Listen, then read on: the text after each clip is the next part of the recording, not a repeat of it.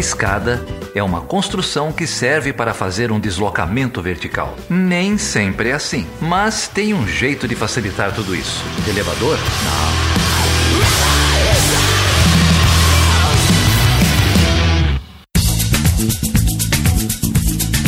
Seja bem-vindo e seja bem-vinda a mais uma edição do Chutando a Escada. O meu nome é Felipe Mendonça. E eu sou Geraldo Zaran. E hoje, Geraldo, a gente vai falar sobre o que, cara? Hoje, bicho, a gente vai falar com o Arthur Murta e com a Natália Félix, ambos professores, colegas meus lá do departamento da PUC São Paulo. E a gente vai falar sobre teoria queer, cara.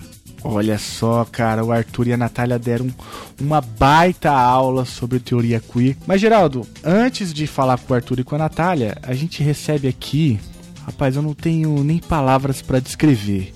Sabe quem tá aqui com a gente? Eu não sabia nada de teoria queer, você não sabe nada de teoria queer. Mas a gente trouxe aqui um cara que sabe de queer, não é isso? Exatamente, é o Dan, Dan Carreiro, que é o host do HQ da Vida, um podcast maravilhoso. E aí, Dan? Olá, pessoal. É um prazer estar aqui gravar com vocês. Ouvir o programa né, da Natália e do Arthur foi fenomenal. E a aula que eles deram, é, cada tempo e cada pergunta que vocês fizeram abriu um tópico de um novo programa que poderia ser gravado sobre. Então daria para fazer uma série de episódios sobre teoria queer e os assuntos que cruzam, né? Eu fiquei, eu fiquei assim, abismado. E primeiro, primeiro ponto que eu, que eu achei não, interessante... Não, não, não, não, não, não, peraí, peraí, peraí. Primeiro você se apresenta, cara. Diz aí pro ouvinte quem você é, o que, que é o HQ da vida, peraí. É, e eu, eu fiquei sabendo também que não é só o HQ da vida, né? Tem mais um outro podcast aí. Justamente. Então, é, o HQ da Vida, né, ele é um podcast de LGBTs, feito por uma bancada LGBT. Então lá temos lésbica, bissexual, gay, transexual e a gente fala sobre as nossas vivências, traz pessoas para falar sobre isso, mas também a gente ensina é, todo esse beabá né, que as pessoas confundem e não entendem sobre identidade de gênero, orientação sexual. É, inclusive o Arthur né, dá uma aula aí para vocês, um show de aula. E isso a gente faz esse, esse serviço na HQ da vida de trazer essas informações. E também eu faço parte de um podcast colaborativo. Na verdade, eu não faço parte. Quem faz parte é Dimitra Vulcana, que é a minha persona drag. Quem me segue aí no Instagram e no Twitter vai saber que eu atuo mais como drag do que como como a, a persona de Danilo nas redes sociais. Adoro brincar com drag é, trazer o drag, né, é interessante. A gente questiona muita coisa a, partir da figura drag, né? E isso é, é legal enquanto figura de podcaster, enquanto professor, enquanto membro aí que transita em várias áreas e causa esse certo incômodo em algumas pessoas. Então isso é esse incômodo ele é bom, ele é positivo porque ele pode trazer reflexões. E aí a gente faz parte desse podcast chamado Apples é Drag, que é um podcast lá dos filhos do É Pau é Pedra, que é um podcast dos patrões do Anticast, né? Do lá a gente paga o Patreon pro Ivan e vai brincar de uhum. fazer podcast. Quer dizer que é o spin-off do spin-off, é isso? É isso. É, lá lá, lá tem, tem podcast pra tudo. E tem uma mulher maravilhosa chamada Débora Veiga que está lá gerenciando e tomando conta de todo mundo, de todos e de todas as, uh, os, os spin-offs ao mesmo tempo. Então é, é bem isso aí que é a ideia do é pau, do Apples é drag, né? Que é dentro do é pau é pedra. Então a gente vai deixar aí o link do HQ da vida e do Apples é drag aí no post, caso você queira ouvir. Então fica aí a dica. E agora vai, cara. Agora pode falar o que você achou da nossa conversa com, com, com o Arthur e com a Natália. Então, né, é, eu entendo pouco dessa área internacional que é a área de vocês, inclusive é por isso que eu, que eu também ouço alguns podcasts que não são da área que a gente compreende, né? E aí eu vi o tema, né, o queer do internacional, das relações internacionais, e eu fiquei assim, caraca, como que eles vão costurar o queer nas relações internacionais. E eu fiquei assim pensativo no início é, como seria essa construção. E na verdade foi mais fácil do que eu imaginava é, é, fazer essa, essas conexões. Então eu fiquei assim, tudo parte, né, de como essas estruturas elas funcionam. E aí o, o Arthur e a Natália, eles soltaram muitas referências. Acho que para ouvir esse podcast tem que pegar um caderninho, parar, não dá pra ouvir na academia, às vezes eu uso, ouço chutando a escada na academia. Então não é um podcast que dá pra ouvir na, na academia porque tem muitas referências. Então eles são um furacão de, de referências e citam exemplos assim muito bacanas. Por exemplo, é, o que, que era pink, pink washing, que eu não vou falar. Uhum. E aí acho que fica. Você começa a pensar o quanto também que é interessante a gente pensar em pautas tanto LGBTs ou então questionar essas pautas, é, mas também como que essas pautas elas podem ser utilizadas para apagar problemas maiores que estão por trás é, da situação política de cada país. Então, isso a gente percebe que, na verdade, por mais que a gente ache que estamos quebrando uma, a gente acha que está quebrando uma barreira, sempre tem alguma agenda por trás e ela funciona muito bem através dessas estruturas de poder. Então eu, a Natália e o Arthur ficaram, fizeram assim um, um, um brainwashing na minha cabeça ao ouvir o, o programa, sobretudo quando eles falam de, de, políticas liberais e como que essas políticas atuam nos países, né? E, e até atuando sobre ensinar o que é sexualidade padrão para uma população específica, os processos históricos. Eu fiquei assim, caraca, eu tenho muita coisa para estudar ainda no HQ da vida, desde que a gente começou a fazer, tem dois anos que a gente faz, todo dia, gente, todo dia. É, não, é assim, é incrível. Todo dia eu estou aprendendo algo. Até hoje eu estou aprendendo algo. E assim, é uma pauta que nunca acaba. E aí hoje eu vi o chutando a escada e falei assim, caraca, eu tenho. É, é como se fosse. Vocês já, já viram os processos de árvores de decisão? É, na estatística a gente utiliza muito isso para tomada de decisão e aí é como se fosse uma, uma, um caminho que eu pego que abre para três caminhos e que abre para três caminhos e que abre para três caminhos e o crescimento de possibilidades de campos de estudo é, ele cresce de forma exponencial. Então toda vez que eu estou pegando pautas LGBTs para estudar e seguindo uma trilha, ela me abre mais três trilhas, que vai abrir três trilhas lá à frente. E aí eu achei é, a, a ideia né, de, de trazer isso para para as relações internacionais foi fenomenal. Eu não vou dar spoiler desse episódio porque vocês vão ouvir logo mais, então. Mas me Muito deu vontade de, de falar muita coisa, porque é, cada situação que eles vão pontuando abre um episódio que a gente já gravou no HQ da vida. Então, eu vou fazer meu jabá aqui, que eu não tenho vergonha na cara mesmo, tá? É... Não, é para isso que você tá aqui, pode falar. Mas eu, acho, eu achei muito fantástico, assim, é, como eles vão pegando cada pauta e entendem muito, dominam muito da pauta. Eu achei legal essa divisão do que é queer de LGBT é, essa confusão, até na minha cabeça, ela, ela era muito peculiar, sabe? E eu achei legal essa diferenciação de pautas LGBTs para a, a, o modo de entender e interpretar criticamente é, pela, pela teoria queer. Eu achei fenomenal isso. Eu acho que vai valer até um HQ da vida específico para fazer essa divisão. E eu acredito que.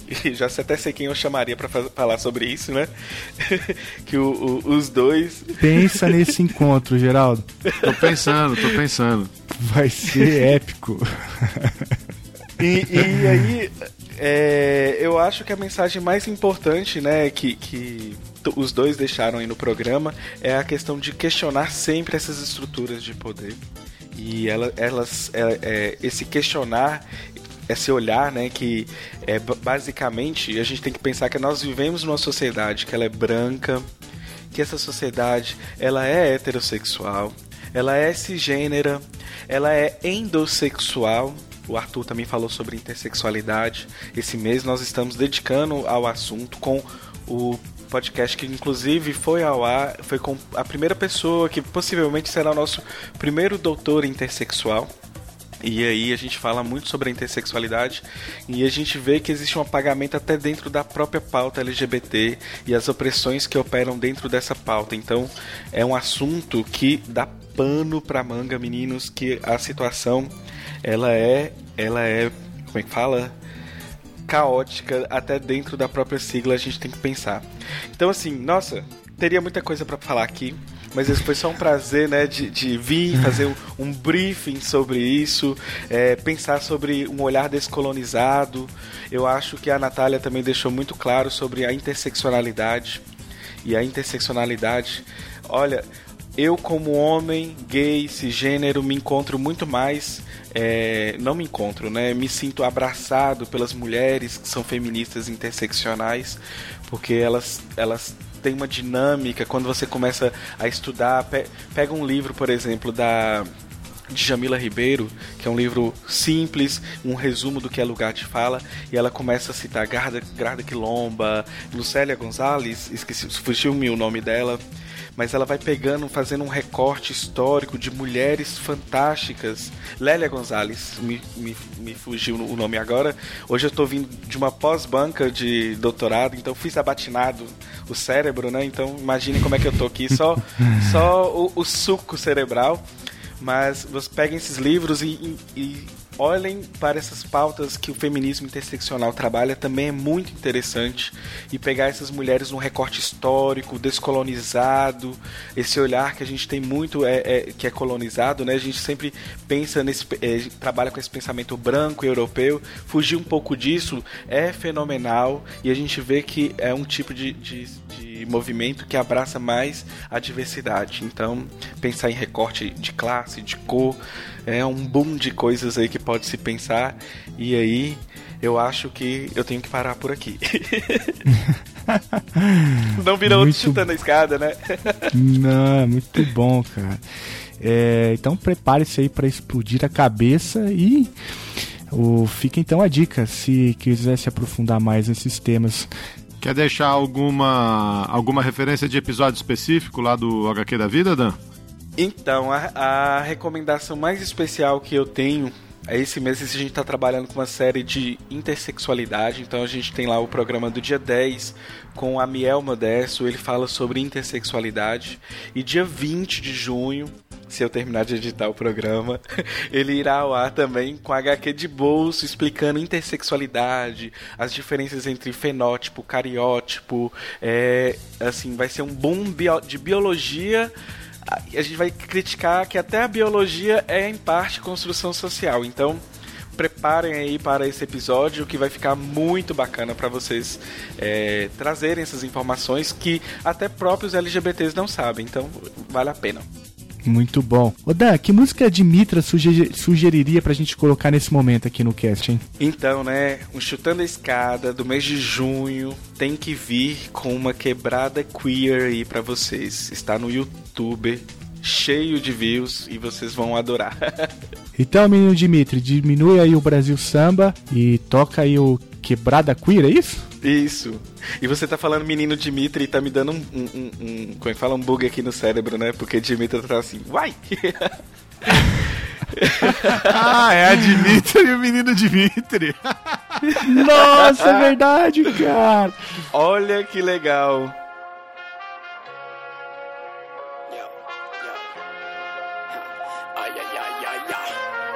Yo, Natura fecha, firma, bonde das femininas Que vem de strike a pose, direto das revistas Mas é revista fina, não vem de tititi Se não aprendeu com elas, isso é cultura queer Vem aplaudir, batendo palma eu tive resistir Mas vida aqui, que enquanto você chora eu canto pra subir. Se a minha pele é o que incomoda eu te convido a vir vestir Mais quente que o Saara. Eu queimo o céu e faço o mar abrir. Prepara os doces que a festa não parou por aí. Alice Guel, Rito mandando um deus é travesti. Segura o queixo que esse trecho é feito pra engolir. Mas se o efeito causou medo, é hora de fugir. Só mais um trago desse amargo que eu vivi. Contando as notas, chora que hoje eu vou sorrir. De batom preto pro velório ou enterro. Vê nas manchetes, pede pra eu não ter que repetir. Ah, vida cinzenta seguida de um longo inverno. Então vamos pro papo com vocês, Arthur, Murta e Natália Félix. Dimitra Vulcana, muito obrigado por estar aqui e as portas do Chutando a Escada estarão sempre abertas para você. Valeu, Dan. Todo mundo lá no HQ da vida, hein? Pode deixar. E muito obrigado. Qualquer dia desse aí a gente aparece para chutar a escada desses homofóbicos, LGBTfóbicos, tá bom? Mas tô atento pro opressor, eu não disperso. Não. Nasci em inseticida, preconceito deles, formigueiro. MCs de verdade não desejam sociedade sem diversidade. Recupere o seu bom senso. Repense bem nos fundamentos, sendo verdadeiro. Vai ter bicha no rap sim, eu nem sou pioneiro. É que eu já disse, tô bem pleno, sou problema tipo Venom. Esses cara achar que é rap porque tão rimando. Vou ter que usar do meu veneno pra falar do que eu tô vendo. Suas ideias é tipo Nemo e eu tô procurando. Mas tá aqui por cada bicha com a vida interrompida por causa de homofobia, ódio. Então, Felipe, a gente tá aqui hoje muito feliz aqui de receber dois colegas de departamento lá da PUC São Paulo, a Natália Félix e o Arthur Murta. E eles vieram aqui, eles deram uma palestra lá na PUC outro dia, foi um sucesso, tinha gente saindo pelo corredor e, e chamei eles aqui para conversar com a gente sobre o queer nas relações internacionais. Muito legal, Natália, você ter topado esse convite. Arthur também. Muito obrigado por vocês estarem aqui. Obrigado, Obrigado vocês, eu. pessoal. Convite maravilhoso, uma super oportunidade poder discutir esse tema tão, tão ausente aí, né, nos nossos debates sobre política internacional, mas também tão recente. Eu acho que o sucesso da nossa intervenção lá na PUC acho que mostra isso, né? Não é muito adequado para discutirmos uma política internacional queer, né? Então, uma super oportunidade de poder ampliar o debate aí com os ouvintes desse podcast de tanto sucesso. É, o que eu fiquei pensando foi, tendo em mente a visibilidade que tem, o Chutando a Escada, você poder trazer um tema que historicamente é levado à invisibilidade, nossa, é, é de um acho que a gratidão, não necessariamente a gente, mas a gratidão de todo o debate que é invisibilizado, que é que está pautado, eu acho, né? Enfim.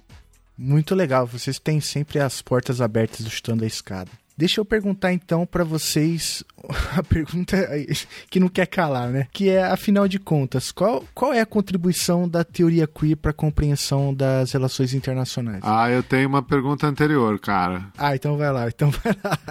O que, que é o queer define para mim que eu sou um leigo.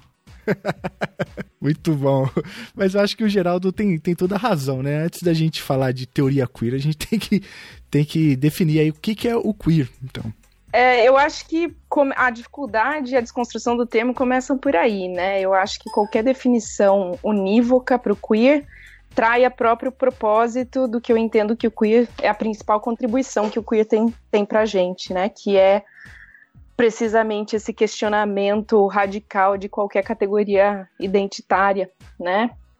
Então, uh, enquanto termo, né, o queer aparece, claro que como uma forma pejorativa de designar uh, pessoas e subjetividades não normativas, né, basicamente aquelas figuras de estranheza, né, o queer, a tradução literal, talvez para o português aí sendo o estranho, né, o, desconexo, enfim. E eu acho que todo o processo de politizar o queer, né, foi um processo de tomada crítica do termo e de reversão, né, ou de ass assumir essa categoria do estranhamento e da estranheza enquanto um ponto de, de vista, um ponto de subjetividade mesmo político, né? Então, é, eu acho que essa tomada crítica do queer se dá num contexto justamente da insuficiência das categorias identitárias, né? Muito vinculado à ascensão do movimento feminista, movimento LGBT na sequência, e aí com suas várias vertentes, né? Mas o queer eu acho que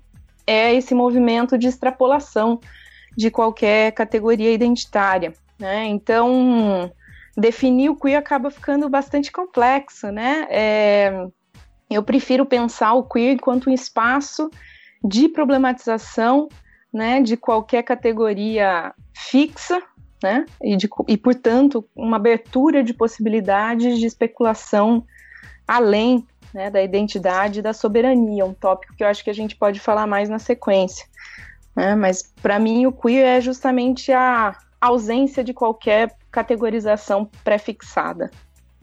Uhum. É, eu acho que a definição da Natália foi assim cirúrgica para pensar a contribuição do queer enquanto arcabouço teórico, enquanto perspectiva, né? Porque enfim, existe uma teoria queer, mas eu acho que também é interessante a gente pensar na palavra por si só, O queer, como Natália falou, começa, se você for tentar fazer uma tradução literal, é o que é estranho, fora da norma, e a ideia toda parte daí.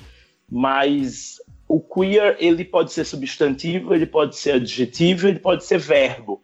Para a gente, na teoria queer, nos interessa mais pensar o queer enquanto verbo.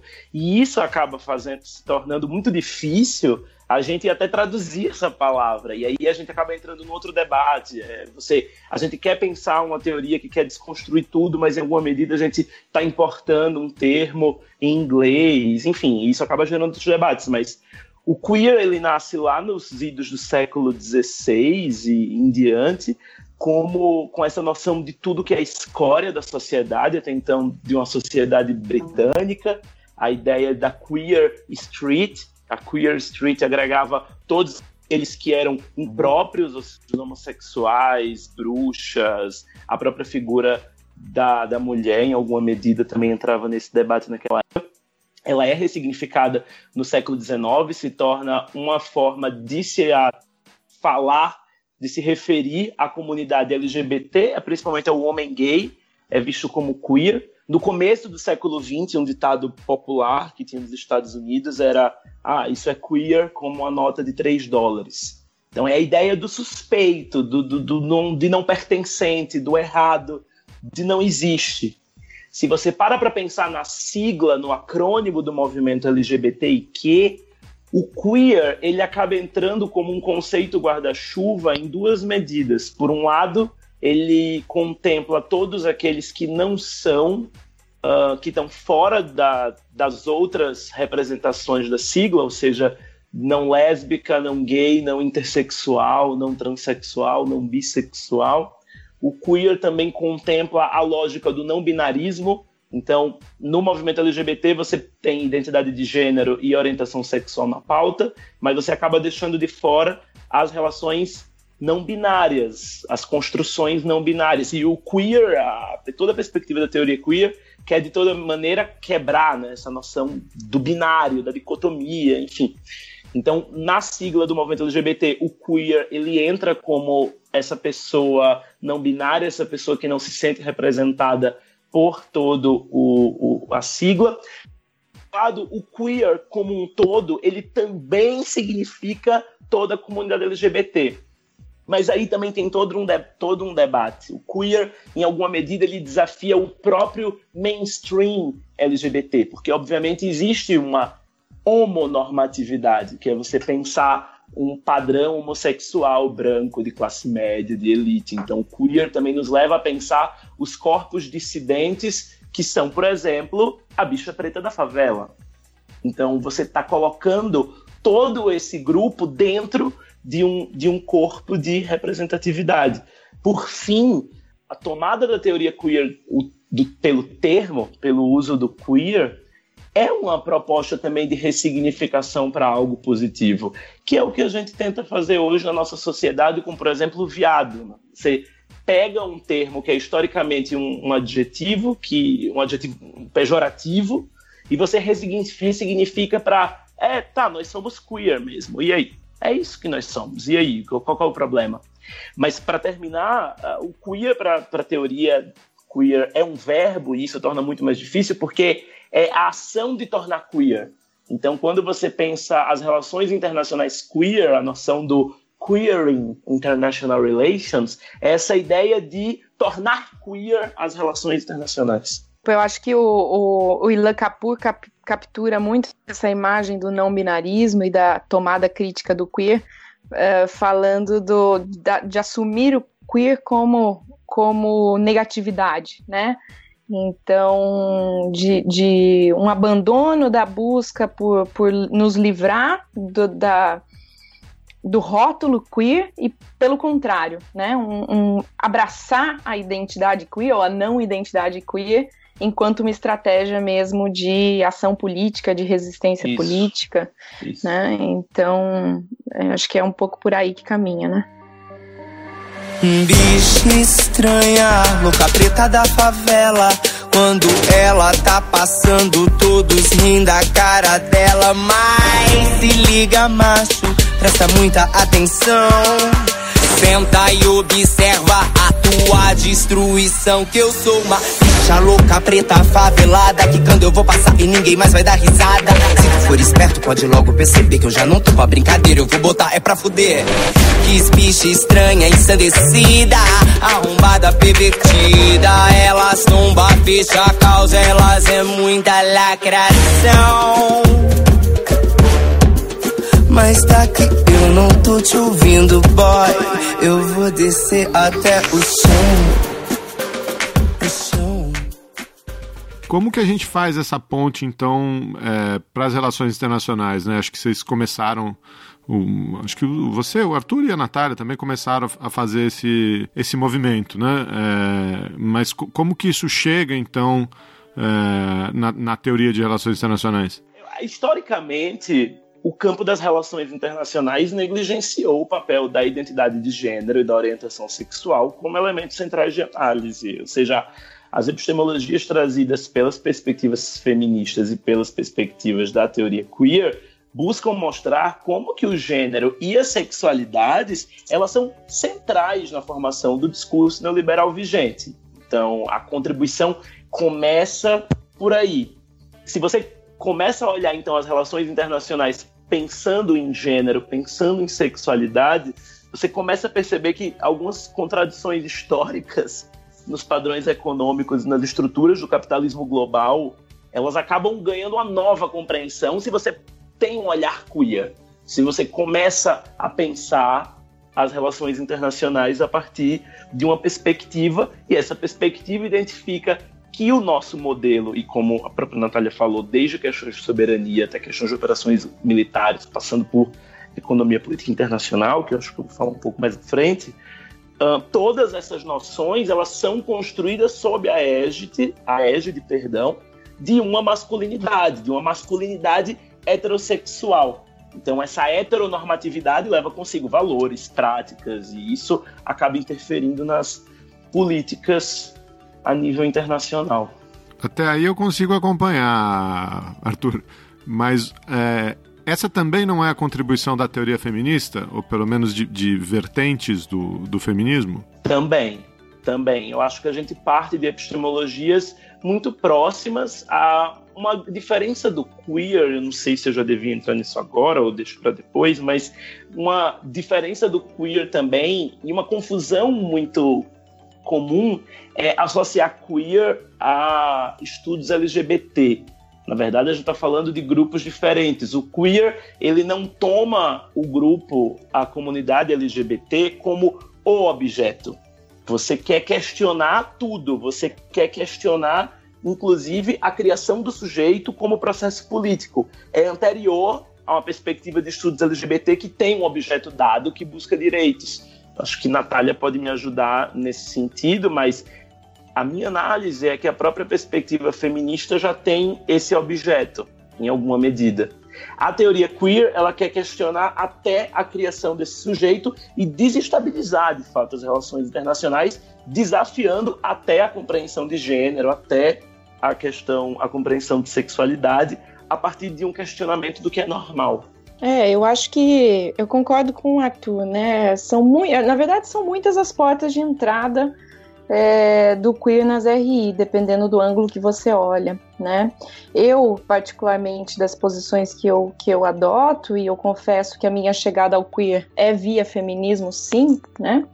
É, eu entendo que você tem várias interseções entre é, a tomada crítica do problema da sexualidade do gênero pelo feminismo e é, como é, o, dentro do próprio feminismo você vai vendo correntes, vamos pensar assim, dissidentes ao longo dessa trajetória, né, que vem uma certa insuficiência, uh, não apenas nos modos de teorização e categorias né, conceituais utilizadas pelos feminismos das primeiras gerações, né, mas que é, começam a se desvincular também da, do problema da mulher, né? Se a gente olhar algumas categorizações do próprio feminismo na nossa área, é, alguns vão dizer que precisamente o queer começa a ser um problema para as feministas radicais de uma terceira geração, de uma terceira onda, ou simplesmente de uma terceira vertente, para quem não a questão do gênero não se limita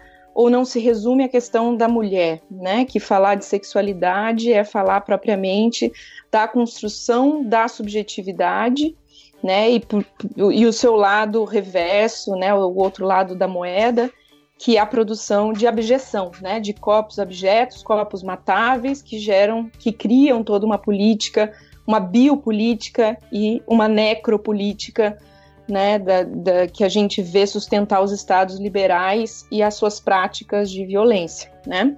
É, então acho que dessas múltiplas portas de entrada, eu prefiro ler assim o, o, a chegada do queer nas RI.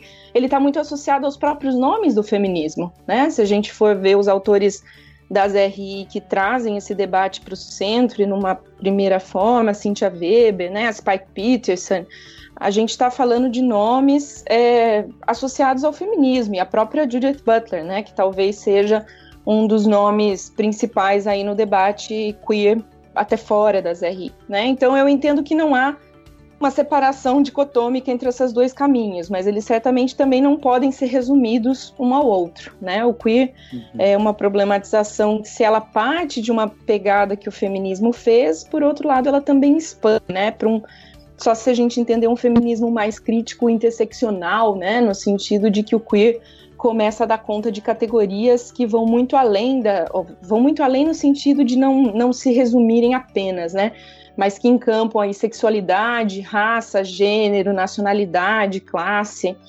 né? Então, nessas múltiplas interseções dessas categorias é, de abjeção, talvez aí que tenham sido usadas historicamente para produzir poder, poder e dominação, né? É, a entrada do queer acaba chegando muito, é, eu acho que associada ao feminismo. Né? E uma segunda coisa que eu acho que é importante demarcar para as RI, especificamente, é o quanto a questão da sexualidade está vinculada à questão da soberania. Né? Eu acho uhum. que esse, esse é um ponto central. Acho que tem duas, duas frases que me vêm muito à mente. Né? A primeira, que a Cíntia uh, Weber menciona o tempo inteiro do, do Richard Ashley, né, que é esse autor aí já canônico de uma perspectiva mais uh, pós-estrutural e que fala, né, que a, o statecraft as mancraft, né, uhum. chamando a atenção para como o processo de formação mesmo do Estado e do seu aparato de funcionamento militar e burocrático foi o mesmo processo da consolidação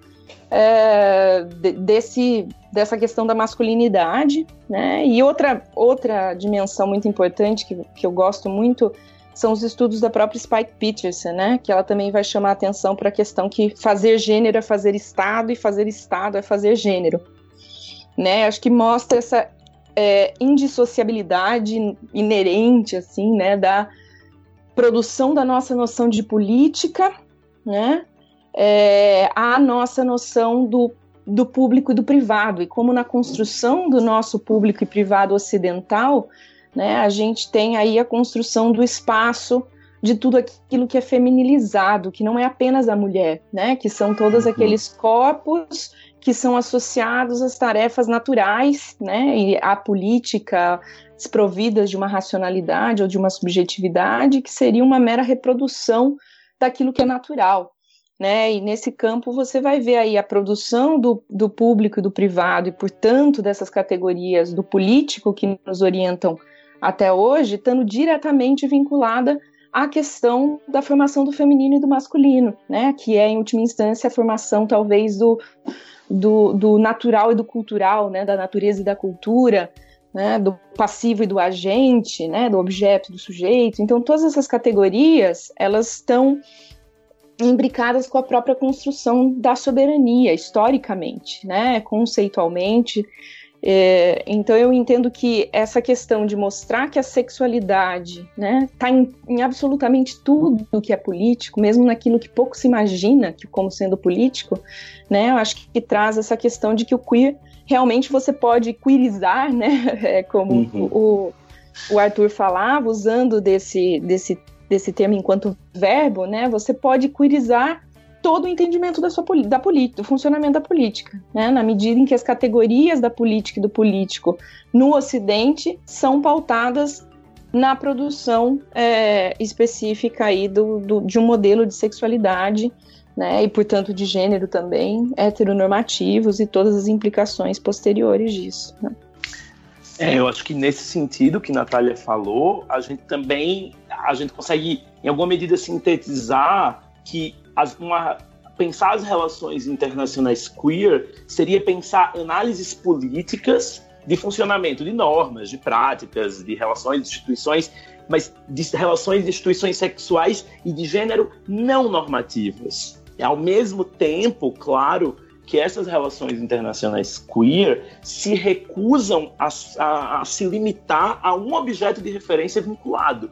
E eu acho que aí você tem uma diferença de outros de outros campos muito próximos, como eu estava dizendo antes dos estudos LGBT, eventualmente do próprio feminismo. Então, tentando desafiar essa lógica dos regimes do normal, você tem do, dos regimes do normal sexual, nacional e transnacional.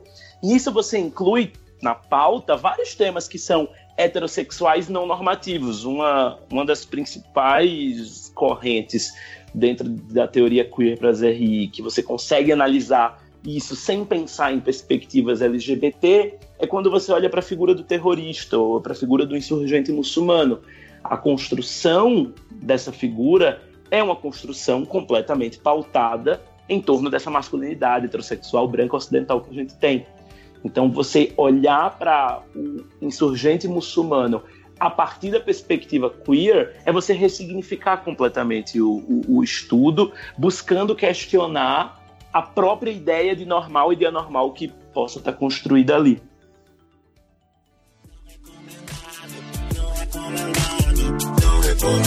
Na sociedade, mal amado, menino malvado, influência, péssima aparência, menino indecente, viado, pervertido, mal amado, menino malvado, cuidado, má influência, péssima aparência, menino indecente, viado. A placa de censura no meu. Queria aproveitar esse gancho para tentar fazer uma, uma pergunta, né? E aí, me perdoem se ela não tiver nenhum sentido, porque eu sou um completo leigo no, no assunto. Como vocês perceberão em breve, né?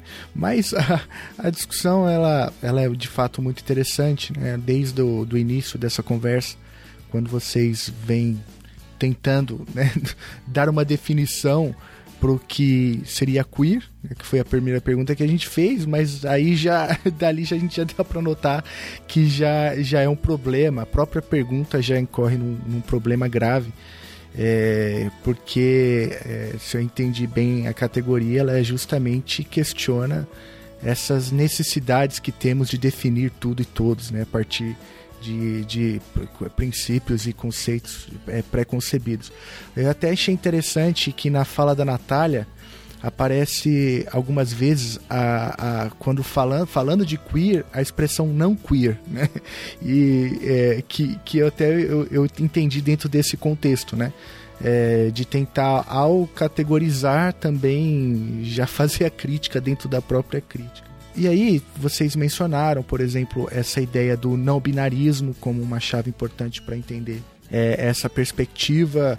É, depois a Natália até faz um gancho interessante sobre a, a próprio conceito de soberania, como que você tem dentro de, do DNA do conceito de soberania a, a questão do binarismo, né? E como o, a perspectiva queer, já desde a da, da origem, já vem questionando justamente esse tipo de, de leitura e por isso ela desconstrói né, todo o condomínio é, teórico conceitual e por que não metodológico do mainstream da área de relações internacionais.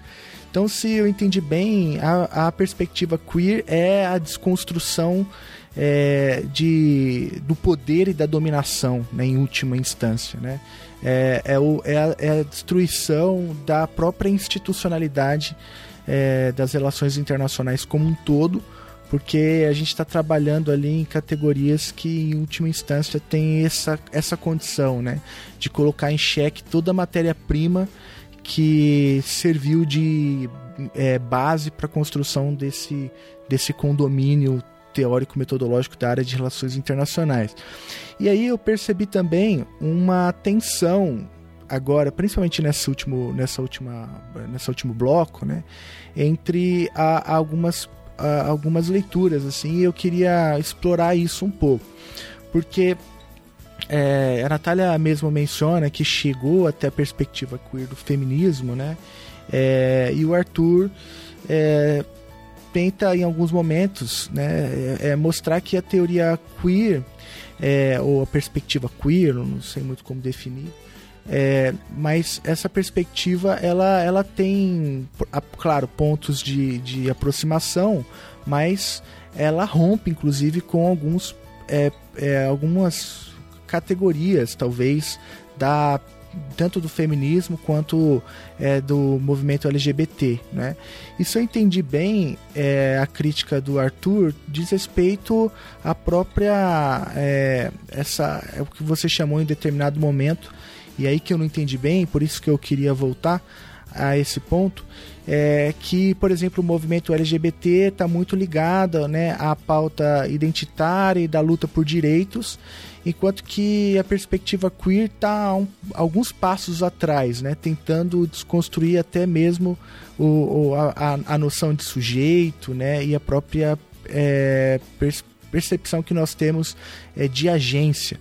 É, é isso mesmo? Como é, para mim eu percebi essa tensão aí, né? Ela existe de fato é, no, no, no, campo teórico. Como, como que se trabalha essa, essa ponte, né? Vocês citaram, por exemplo, a Cynthia Weber que vem é, da perspectiva feminista e se aproxima da perspectiva queer. É, é isso, isso é natural ou, ou você tem ali algum, alguns enfrentamentos que ocorrem? Eu acho que parte da tensão, inclusive a própria Cynthia Weber, a Melanie Richter-Monpetit, ela debate com Marcos Thiel, que ele é um teórico de estudos LGBT da, da Universidade de Miami, nessa, exatamente nessa dualidade entre o que seria estudos LGBT e o que seria a pauta ou, ou as possibilidades da teoria queer. Então, nesse sentido, os estudos LGBT eles acabam tendo um caráter mais liberal, ou seja, a luta por direitos acaba naturalizando determinados processos que para a teoria queer não deveria ser naturalizado. Exemplos: quando você vai pensar em Israel, você consegue pensar num homonacionalismo, ou seja, todo, toda a pauta progressista que Israel busca ter em vários temas, eles em ser um país, e Tel Aviv, uma capital gay friendly, agora na parada do orgulho LGBT de São Paulo, houve inclusive um, um, um bloco de, de Israel ali. Os estudos LGBT analisam isso como positivo, você está tendo direitos sendo assegurados pela população. A teoria queer analisa isso, e a Jasby Poir, que é uma teórica incrível, que também ela chega no, no queer a partir do feminismo, a Jasby Poir, ela entende isso, por exemplo, como uma tentativa de pink washing. Então, se por um lado os estudos LGBT acham muito interessante que Israel avance na pauta de inclusão de direitos, a teoria queer acredita que, na verdade, o que existe é uma subversão dessa comunidade LGBT e de uma tentativa de mascarar toda a opressão histórica que Israel faz ante a Palestina a partir de uma pauta progressista. Então, é fazer esse pink washing, assim como existe green washing, o purple washing, que é essa ideia de fazer uma limpeza com a pauta. Então, eu trago uma pauta muito progressista para dar uma maquiada nas mesmas violações de direitos humanos que o meu próprio Estado ele, ele acaba cometendo. Então, essa tensão ela existe, é, não chega a ser uma tensão obviamente agressiva, mas é uma tensão muito mais de determinar espaços, delimitar espaços. Dentro dos estudos LGBT existe também uma perspectiva de um homocapitalismo global. E aí tem um teórico maravilhoso, o Raul Rao, que ele questiona absurdamente essa lógica do homocapitalismo global. Né? Aqui a gente entraria mais numa economia política internacional queer, que é um esforço que eu também estou começando a, a pensar. Então, qual que é essa lógica desse homocapitalismo global?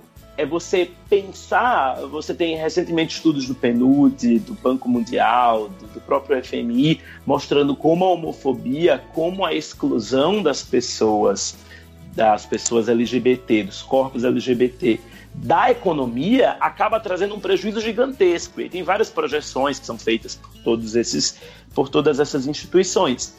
Então, existe esse homocapitalismo global de se pensar como a inclusão da população LGBT faria a economia gerar mais. O Raul Hall, ele é crítico dessa perspectiva porque ele acredita que os estudos LGBT esquecem que é a formação do discurso neoliberal que gera o capitalismo, que gera, é, que, que nos coloca dentro desse modelo e que gera todas as formas de exclusão. O Raul Hall, eu adoro a pesquisa dele quando ele vai entender o caso de Uganda. Uganda é um caso super emblemático para a gente que estuda LGBTfobia no mundo inteiro, porque é um país em que existe pena de morte, é um dos países mais perigosos, proibidos e fechados para a população LGBT. E existe uma análise dentro dos estudos LGBT que coloca uma relação de causa e efeito em o avanço da, da lei de pena de morte à população LGBT ao avanço de um cristianismo pentecostal ali na, em Uganda. E historicamente, os estudos que vêm estudos LGBT de Uganda sempre estão pautadas nessa, nessa dualidade, ou seja, o avanço do cristianismo pentecostal fez com que Uganda se tornasse um país mais fechado e, enfim, trazendo pânicos morais homofóbicos no país. O Raul Hall, ele vai lá atrás e ele mostra que, na verdade, os estudos LGBT não estão analisando em que momento que esse fundamentalismo cristão começou a ganhar força ali. E o que ele estuda, o que ele encontra é interessantíssimo nessa pesquisa dele, que ele mostra que a agenda anti-gay só se torna possível por conta da reestruturação neoliberal. Você tem em Uganda medidas de austeridade, de privatização impostas pelo FMI, que levaram o Estado cada vez menor a delegar serviços sociais para outras instituições, para a sociedade civil, como, por exemplo, saúde e educação. Essa saúde, essa educação acaba ficando a critério de organizações religiosas e são as organizações religiosas sendo responsáveis pela educação em Uganda por conta de medidas de austeridade do FMI que acaba produzindo condições materiais para que nasça uma política anti-LGBT. Então, eu acho que esse exemplo é uma agenda de pesquisa, claro, muito específica, mas mostra um exemplo de como o estudo LGBT ele acaba não questionando o que estava antes, ou seja, ele não questiona como que aquele, aquela estrutura se formou. O estudo LGBT parte do pressuposto que aquela estrutura deve ser modificada. O queer ele quer questionar toda a estrutura. Deixa, deixa eu ver se eu entendi. O LGBT ele identifica a origem da, da homofobia ou, ou da gayfobia nas instituições religiosas o queer dá um passo atrás e pergunta quais são as condições de possibilidade daquilo. E aí esse teórico, esse pesquisador que você mencionou, chega no FMI, nas políticas de autoridade, nessa economia política, é, é, enfim, que, que, que, que determina esse, essa condição de possibilidade, é isso? É, é, é, mais ou menos, assim, os estudos LGBT, eles não tentam problematizar necessariamente essas raízes desse processo, assim. Esses estudos LGBT, na verdade, eles pensam que existe homofobia, a gente tem um sistema mundial completamente homofóbico, transfóbico, bifóbico, etc. E você precisa ressignificar, você precisa lutar pela inclusão de direitos, você precisa pela, lutar pela inclusão dessa população dentro de todas as dinâmicas, as dinâmicas de visibilidade de Estado, de saúde e de economia. Então, é uma agenda mais liberal, no sentido de inclusão da população dentro da pauta do Estado.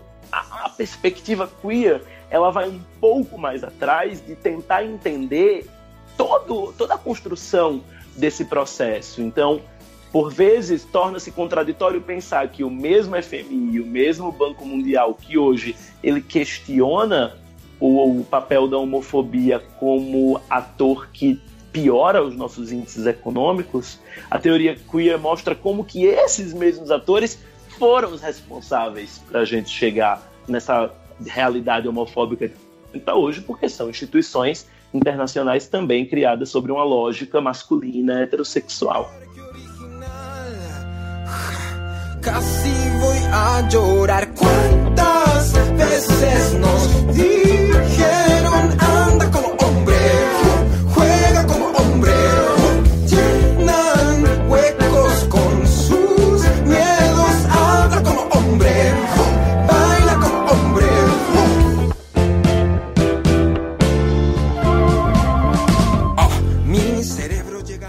se eu puder, acho que complementar algumas questões aqui com relação à pergunta do Felipe, é, eu acho que falar nessas tensões, eu acho que você diagnosticou muito bem essas tensões, e acho que o, que o Arthur expandiu bastante isso também, né? Mas identificar essas tensões como algo necessariamente negativo também é uma prática extremamente binária, né? Que também eu não entendo que caiba muito é, nessa categorização, né? De separar uma coisa da outra como se elas fossem iguais ou então completamente diferentes, né? É, eu, eu, entendo que essa tensão é própria de todas essas vertentes de pensamento, né? Não, não dá para falar ah, existe um feminismo e uma oposição a ele que é um queer, ou existe uh, um pensamento LGBT e uma outra coisa que é o queer.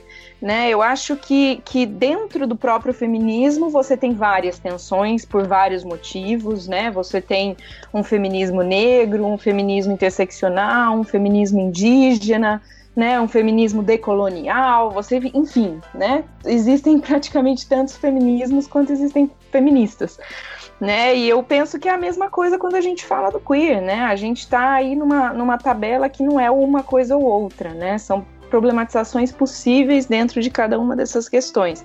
E eu concordo com o Arthur quando ele coloca muito isso, né, se há um, na minha opinião, um potencial do queer, né, para além das problematizações que já couberam em rótulos como feminismo e como LGBT, né, é justamente essa, essa capacidade de ir além, de um questionamento que vai além da demanda para o Estado, né, através do Estado, da inclusão de novas identidades. Né? E isso é uma leitura minha, claro, embasada em algumas problematizações queer, mas eu acho que é aí que reside é, o, o, diferencial daquilo que se considera queer, né? E de tudo aquilo que muitas vezes nem é tratado como queer, mas que, na minha opini opinião, tem tudo a ver com queer, né? Que é justamente essa problematização que. Uh, acho que quando o Arthur coloca né, o trabalho da, da Jasbir Puá, ele, ele é, é sintomático, emblemático justamente, né, de como se num determinado momento a exclusão do queer foi a condição de construção da, da soberania e do Estado, né? É, por outro lado, a instrumentalização dessa inclusão queer pode estar servindo ao mesmo papel de reiterar esse mesmo Estado balizado nas mesmas categorias de opressão e de exclusão e de abjeção. Né? E é como é o caso de Israel que o Arthur men mencionava, né? dentre tantos outros, não é isso? É, o nosso próprio Estado. Né? É um Estado que avança suas práticas de proteção aos, à comunidade LGBT e mesmo à comunidade de mulheres, mas que tem um número alarmante né, de violência contra esses grupos. Um, acho que o um número. O Arthur é bom com números, né? Mas acho que são os números mais expressivos dessa violência né, a transgêneros, a comunidade LGBT de maneira geral. Né? E eu gosto muito do trabalho uh, da Rita Laura Segato quando ela aponta justamente isso. Quando a pauta feminista, ela está falando do feminismo, mas eu acho que vale muito para o queer, né? Quando a pauta feminista se resume à questão de minorias, né? A questão de direitos para minorias, ela acaba corroborando com um processo que a gente tem assistido, que é o avanço proporcional entre, de um lado, o, a, a, os direitos das mulheres, os direitos é, das comunidades minoritárias e um avanço do outro lado é, das mortes dessas figuras, né? Do, do, do, da violência contra esses corpos. Né? Então, se só os direitos bastassem para proteção, a gente estaria vendo um cenário diferente do que a gente vê. Né? Os direitos estariam garantindo mais segurança. E o que a gente vê não é isso. Né? Então, eu acho que é, falar aí do queer, eu não gosto nem da expressão teoria, porque teoria em si é um, um termo problemático, né? Aí de uma trajetória muito específica. Eu acho que essas perspectivas queer todas, né? É, me parece que, que trazem muito importante essa questão de não se restringir a política de direitos. Eu acho que falar ah, vamos abandonar a política de, de direitos também é um passo é utópico, né? Em alguma medida a gente precisa, a gente tem pessoas sofrendo violências cotidianas, né? E a gente tem estruturas de Estado já alocadas e que devem, né? Podem e devem ser mobilizadas, como estão sendo, por grupos que demandam direitos e demandam inclusão, né? Mas eu entendo que o queer demanda que essas, essas questões não parem aí, que elas não parem nessa política de direitos, porque essas políticas de direitos não são capazes justamente de contestar a estrutura base desses direitos. E daí esse questionamento todo do próprio funcionamento né, da soberania, do Estado, do processo imperialista através do qual o Estado se constrói, né? ou seja, de todas essas categorias de exclusão que precisam ser mantidas para que, que o Estado se sustente. Né? Nossa, gente, eu saí dando retweet em todas as coisas que Natália falou. Assim, eu nunca concordei tanto em toda a minha vida. Só uma, uma coisa para complementar. Eu sei que eu tô falando mais, né? Que, como diz Nordeste, Não, da cobra. É mas assim, é, é, é, muito. Eu acho que é muito louco quando a gente entra no queer, qualquer pessoa. Inclusive, eu acho que é por isso que os textos de muita gente né, encara os textos de gênero ou os próprios textos queer como textos difíceis, porque é muito complicado a gente pensar fora da lógica binária. A gente é construído dentro de uma lógica tão binária em tudo, em soberania, em Estado, em relações afetivas. A, a, tudo nosso é tão certo, errado, sim, não, bom e mal, que a gente não. gênero masculino e feminino, que quando a gente é exposto a pensar fora desse binarismo, a gente não consegue dar tela azul. Tela azul, o processador para. A gente não consegue reagir ao não isso mostra não que as perspectivas queer são difíceis ou que a gente é incapaz, mas apenas como a nossa construção é uma construção feita para nos limitar, para nos impor possibilidades de você só consegue pensar o Estado até aqui, você só consegue pensar gênero até aqui. Você só consegue pensar identidade de gênero, orientação sexual até aqui. E, e, eu acho que uma das maiores contribuições do queer é mostrar que existem possibilidades que a gente nem consegue imaginar quais são essas possibilidades, mas são possibilidades reais e tangíveis. É, eu, sobre isso, assim, eu, estou achando tudo isso muito, muito interessante e repito, né, como sou leigo, faço perguntas muitas vezes que pode não ter tanto sentido. É, mas a Natália chamou minha atenção agora há pouco é que ela é muito educada, tal. Chamou a atenção de um modo muito educado. Mas com cuidado, né? Porque falar que atenções é, é você reimprimir a lógica binária dentro de um debate que, em última instância, está negando essa lógica binária. Né? Mas, é, ainda assim, se vocês me permitem é, voltar a esse ponto, né? É, é, porque eu acho que vocês agora chegaram num, num, numa questão que, para mim, é crucial, pelo menos é, para entender queer enquanto verbo, né? é, que é justamente essa, é, essa, na ausência de um termo melhor, Natália, me desculpe, mas essa tensão entre a, a, né, a que não dá para abandonar a, é, os direitos, né? Porque, como você bem disse, as pessoas estão morrendo, né? É, a luta é, ela se manifesta no, nos corpos e mentes no, na vida cotidiana. Então, isso de fato não dá para não dá para é, dizer que é irrelevante. Ao mesmo tempo, a, a própria luta por direitos gera esse movimento dialético, né, que ao mesmo tempo que se avança é, em determinadas áreas, você retrocede em outras. Hoje mesmo eu estava falando com o professor Andrei Corner sobre direitos humanos, professor lá da Unicamp, e a gente estava pensando sobre o Trump, e ele dizia justamente isso. O Trump ele vai fazendo uma série de violações a direitos humanos, mas ao mesmo tempo essa ação ela, ela, ela, ela acaba gerando um efeito dialético que é a, just, a reação que vai também crescendo dentro do mesmo movimento. Né? Mas por que, que eu estou voltando a essa questão?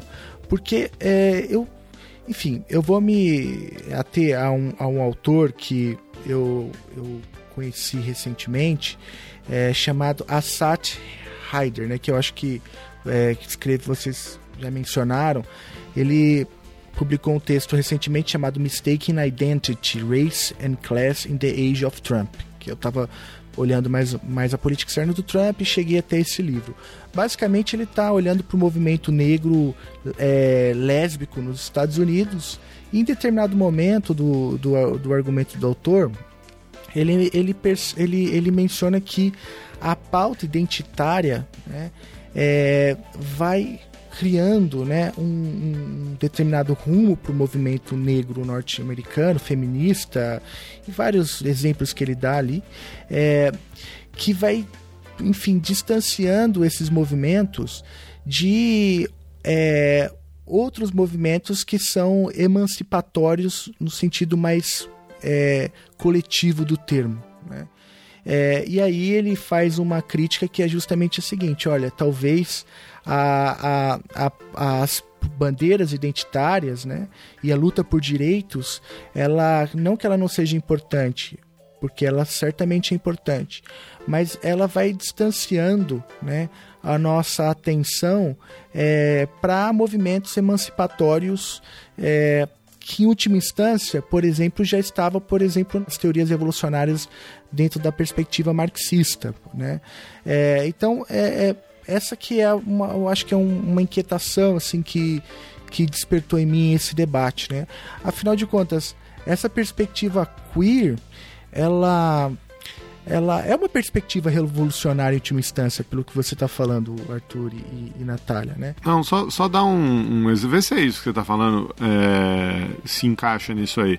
Um, um, professor meu, na época do meu mestrado, ele dizia assim, é, a gente estava discutindo o, o, o, movimento gay nos Estados Unidos e o pleito dos gays é, e casais do mesmo sexo, enfim, pelo direito ao casamento né? É, uhum. pelo, enfim, que não, hoje em dia já é reconhecido, na época não era. Mas ele me dizia assim que, que a demanda pelo direito ao casamento é, não é que ela está errada, mas ela, ela limita, né? É, é, é você está normalizando, você está tentando trazer o, o, o que é diferente, normalizar dentro de uma relação, dentro de uma instituição que foi criada pelo. Heteronormativa. É, é, é, é, é disso, é isso, né? É por isso que eu tô nesse projeto com o Geraldo, porque ele é muito mais inteligente que eu. Ele consegue, no exemplo, eu tô aqui me matando para falar um negócio. É isso aí, cara. É, Mas o exemplo é. do Geraldo, desculpa interromper, Felipe, é ótimo, porque é, é, é, muito louco quando você é exposto a esse tipo de, de, de cenário, né? Porque se a gente pensa a lógica de funcionamento do Estado, você precisa do reconhecimento do casamento igualitário para você ter acesso a serviços burocráticos básicos, enfim, uhum. saúde, educação para visto, enfim. Mas por outro lado, e isso o queer, tá, e existem estudos queer que põem em prova a luta pelo casamento igualitário por conta disso, porque no limite a luta pelo casamento igualitário é você colocar uma população queer, é você colocar um corpo abjeto dentro de uma norma masculina heterossexual, dentro dessa heteronormatividade. Então, o exemplo que Geraldo deu é perfeito para a gente pensar isso. É, a, a, não, não chega a ser uma tensão, mas o debate ele fica aí. A gente precisa avançar em direitos, como a Natália falou, a gente não pode ter uma perspectiva uh, em alguma medida utópico, né? Você pensar o fim desse, desse modelo, mas a gente não pode deixar de também ter essa perspectiva crítica de que você normaliza determinadas coisas e você não está ressignificando para inclusão, para queerizar, enfim, é difícil falar esse verbo em português, mas você na verdade está tornando aquilo parte da lógica heteronormativa, sabe?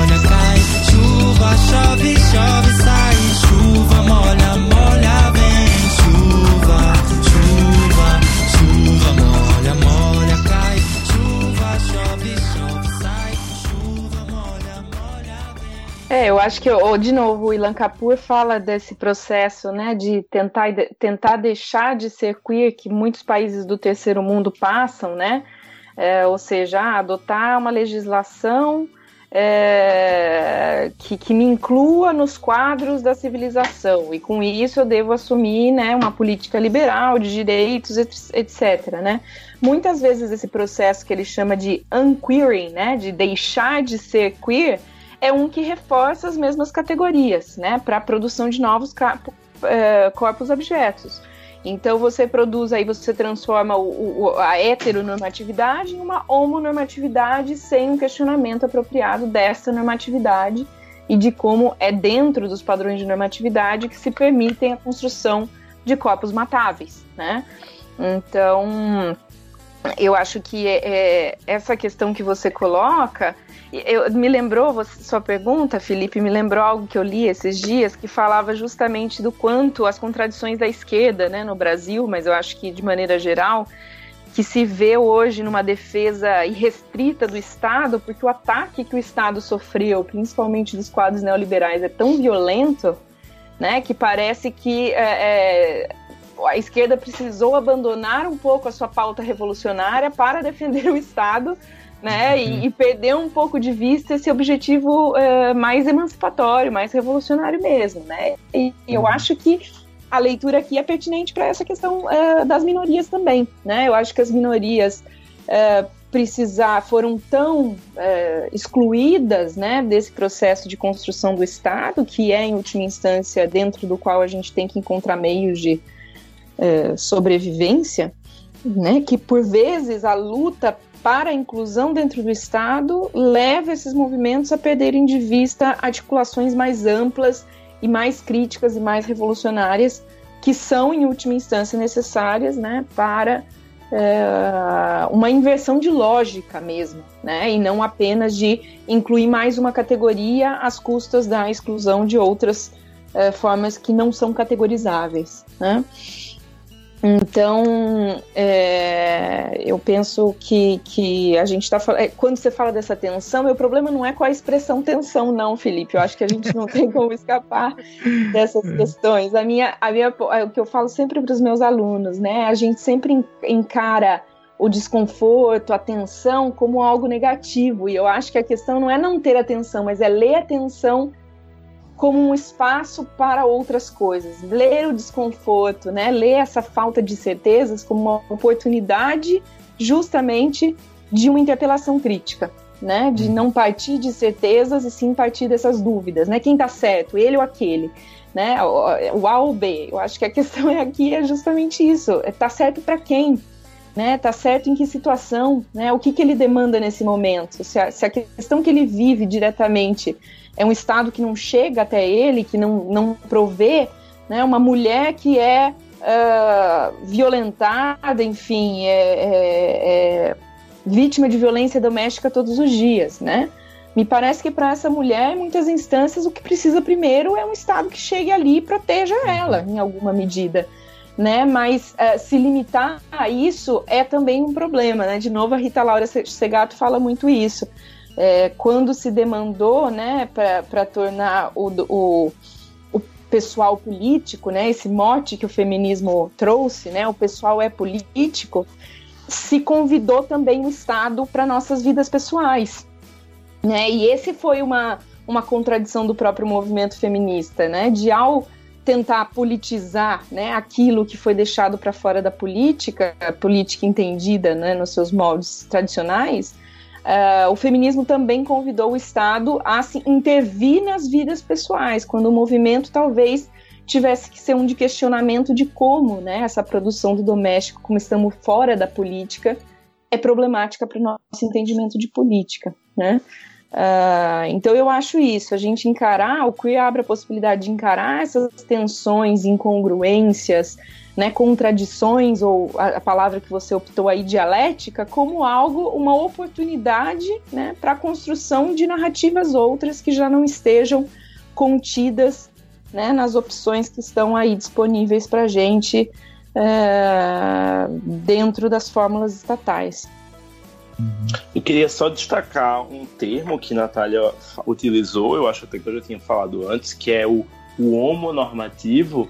A gente fala muito pouco sobre homonormatividade e uma das coisas que o queer quer trazer é questionar também essa lógica, porque você constrói a partir do reconhecimento do, dos direitos de certos corpos LGBT, você tem a construção, portanto, de uma homonormatividade, ou seja, você tem a inclusão dentro das pautas e, dentro até de uma lógica de, de aceitável, de norma mesmo, a figura do gay branco, de classe média, cis, e você exclui com isso uma possibilidade gigantesca de corpos queer. Então, você é, tem. O que a gente fala do, do good Muslim, bad Muslim opera aqui também, né? O good Isso. gay, bad gay, o good queer, Isso. bad queer. Perfeito, é isso. Então, dentro do próprio movimento, a gente não pode esquecer que o movimento, dentro da própria comunidade LGBT, o machismo é uma coisa assim, é inacreditável, né? Assim, Uhum. gente- Então, você toma às vezes por base, ah, não, se você faz parte dessa população, automaticamente você não, né? Dentro da população, você tem relações de opressão, assim, relações de opressão, diga-se de passagem, fortíssimas e que a gente não leva à reflexão. E o queer ele quer problematizar também isso, né? Pensar também padrões cis-normativos. A gente evolui em determinadas pautas, mas a gente também não consegue visualizar o, o corpo trans. Então a gente tem corpos cis que são visibilizados. O trans entra num outro debate. Né? É, o exemplo, você pensar o debate da transexualidade hoje em dia na OMS, na Organização Mundial de Saúde, é um debate muito sensível, porque a, enquanto a homossexualidade saiu da OMS, do, saiu do, do- da CID, né, a Classificação Internacional de Doenças, em 90, e é por isso que a gente trata o 17 de maio como esse marco da luta contra a homofobia, porque é o dia que a OMS retira da CID a homossexualidade como uma doença, 28 anos atrás, na CID, a transexualidade ainda persiste como uma doença. Na verdade, existe uma expectativa para que a CID desse ano, 2018, realoque a transexualidade de, um transtorno mental para uma condição relativa à saúde sexual. A, a transexualidade vai deixar de ser um transtorno, vai se tornar o termo, se não me engano, a incongruência de gênero.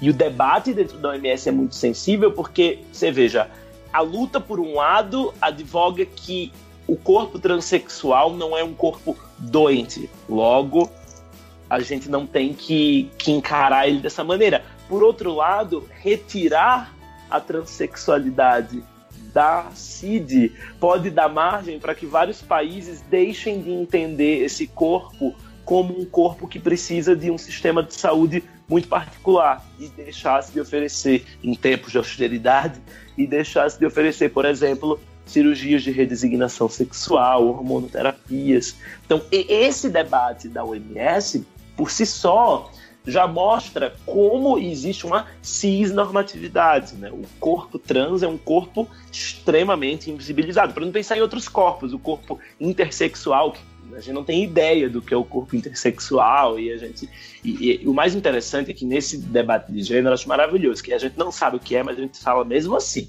A gente não sabe o que é a gente chuta. Ah intersexual. Ho- hoje de manhã né, eu dei uma palestra sobre isso na USP também e eu adoro perguntar para as pessoas porque é, é muito interessante como por um lado a gente tem vergonha né, a gente tem vergonha, a gente tá todo mundo, a gente é muito esclarecido, todo mundo é muito esclarecido, então a gente tem muita vergonha de questionar mas a gente não lê, então a gente pressupõe. Então, é, o corpo intersexual é aquele que, que é fluido, que é gender fluid, não é isso? Não, não sabe? Cora tem que ter coragem, porque noção não tem nenhuma. Então, assim, é, é o- a falta de querer entender.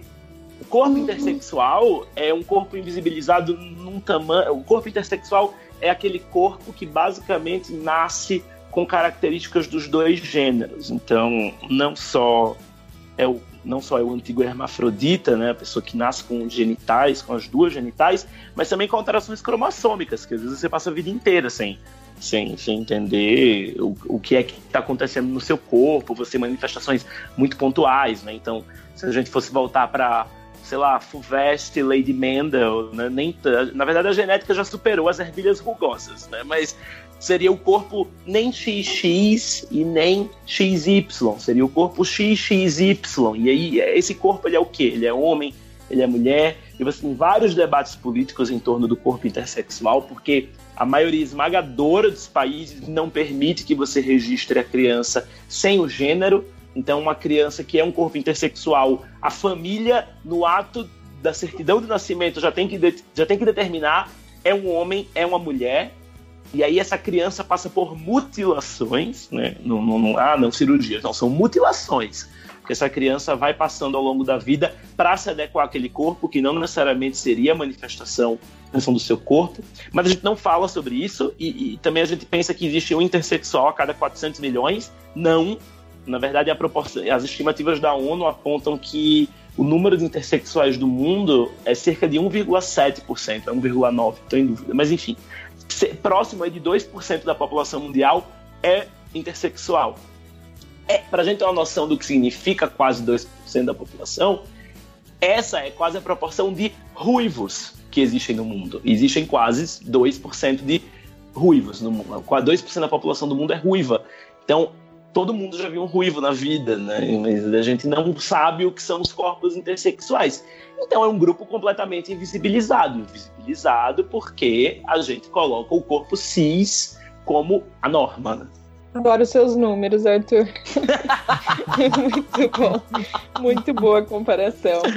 É, eu acho que isso que você está falando mostra né, o quanto é, levar a sério a questão do gênero e da sexualidade e a sua relação com a norma, né? Mostra o quanto é, né, essa normatividade de gênero ela levanta mais perguntas do que ela responde, né? Cada vez que você tenta responder alguma coisa através dessas categorias, você se vê num buraco mais fundo e tendo que explicar outras coisas. Né?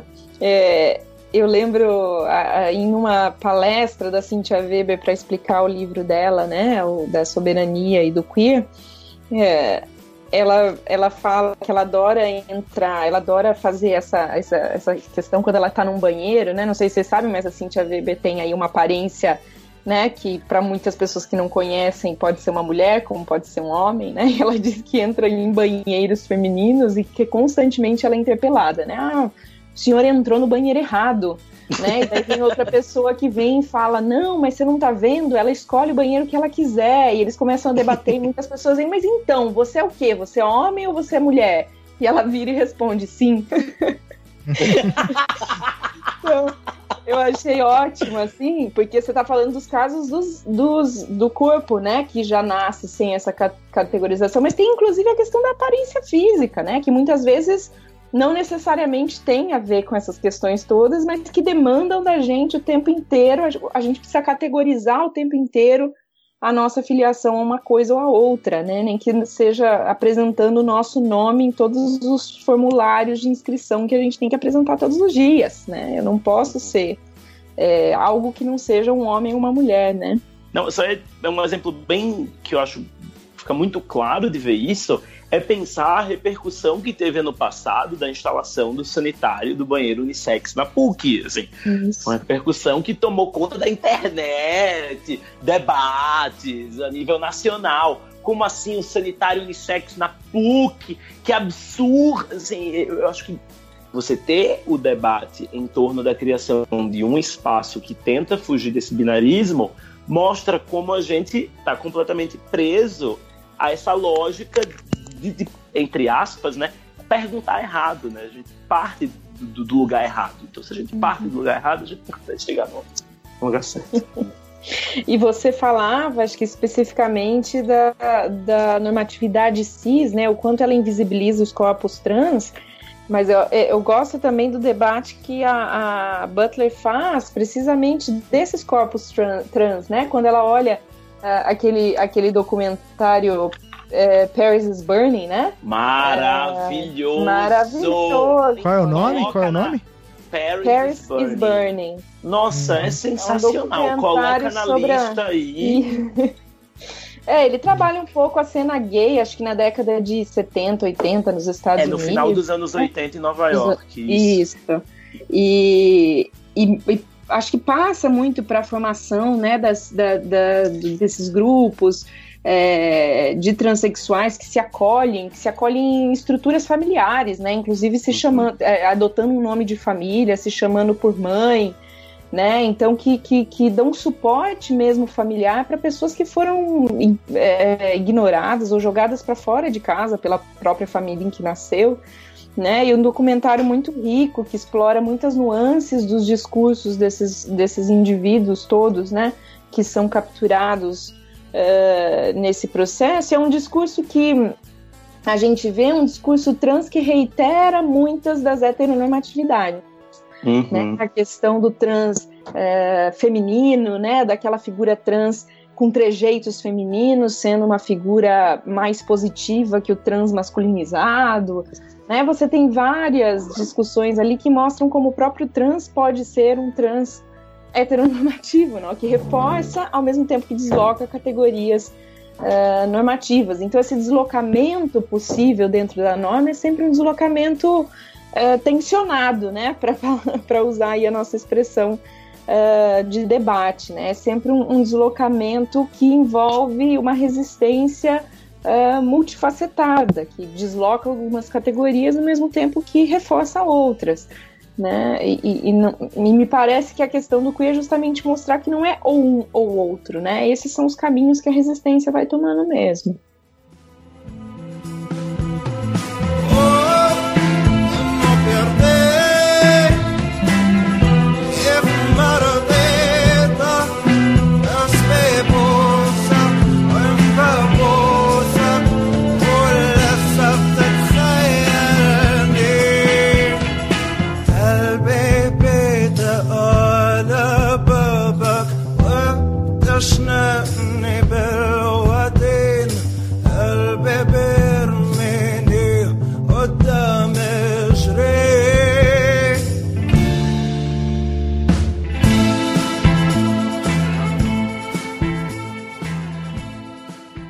Olha, eu, eu, acho que foi um amigo nosso, Geraldo, o Dan, lá do HQ da Vida, hum. que é um podcast LGBT, que aliás fica a recomendação.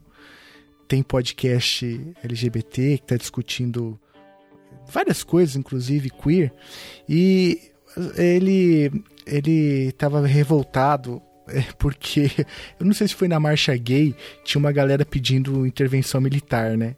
E aí a, a coisa era o seguinte: como que pode, né? É, qual, qual, é a loucura que passa? Porque é, já é uma minoria invi, invisibilizada, que tem tantas demandas, luta por, por direitos básicos, né? E vivendo esse tipo de contradição.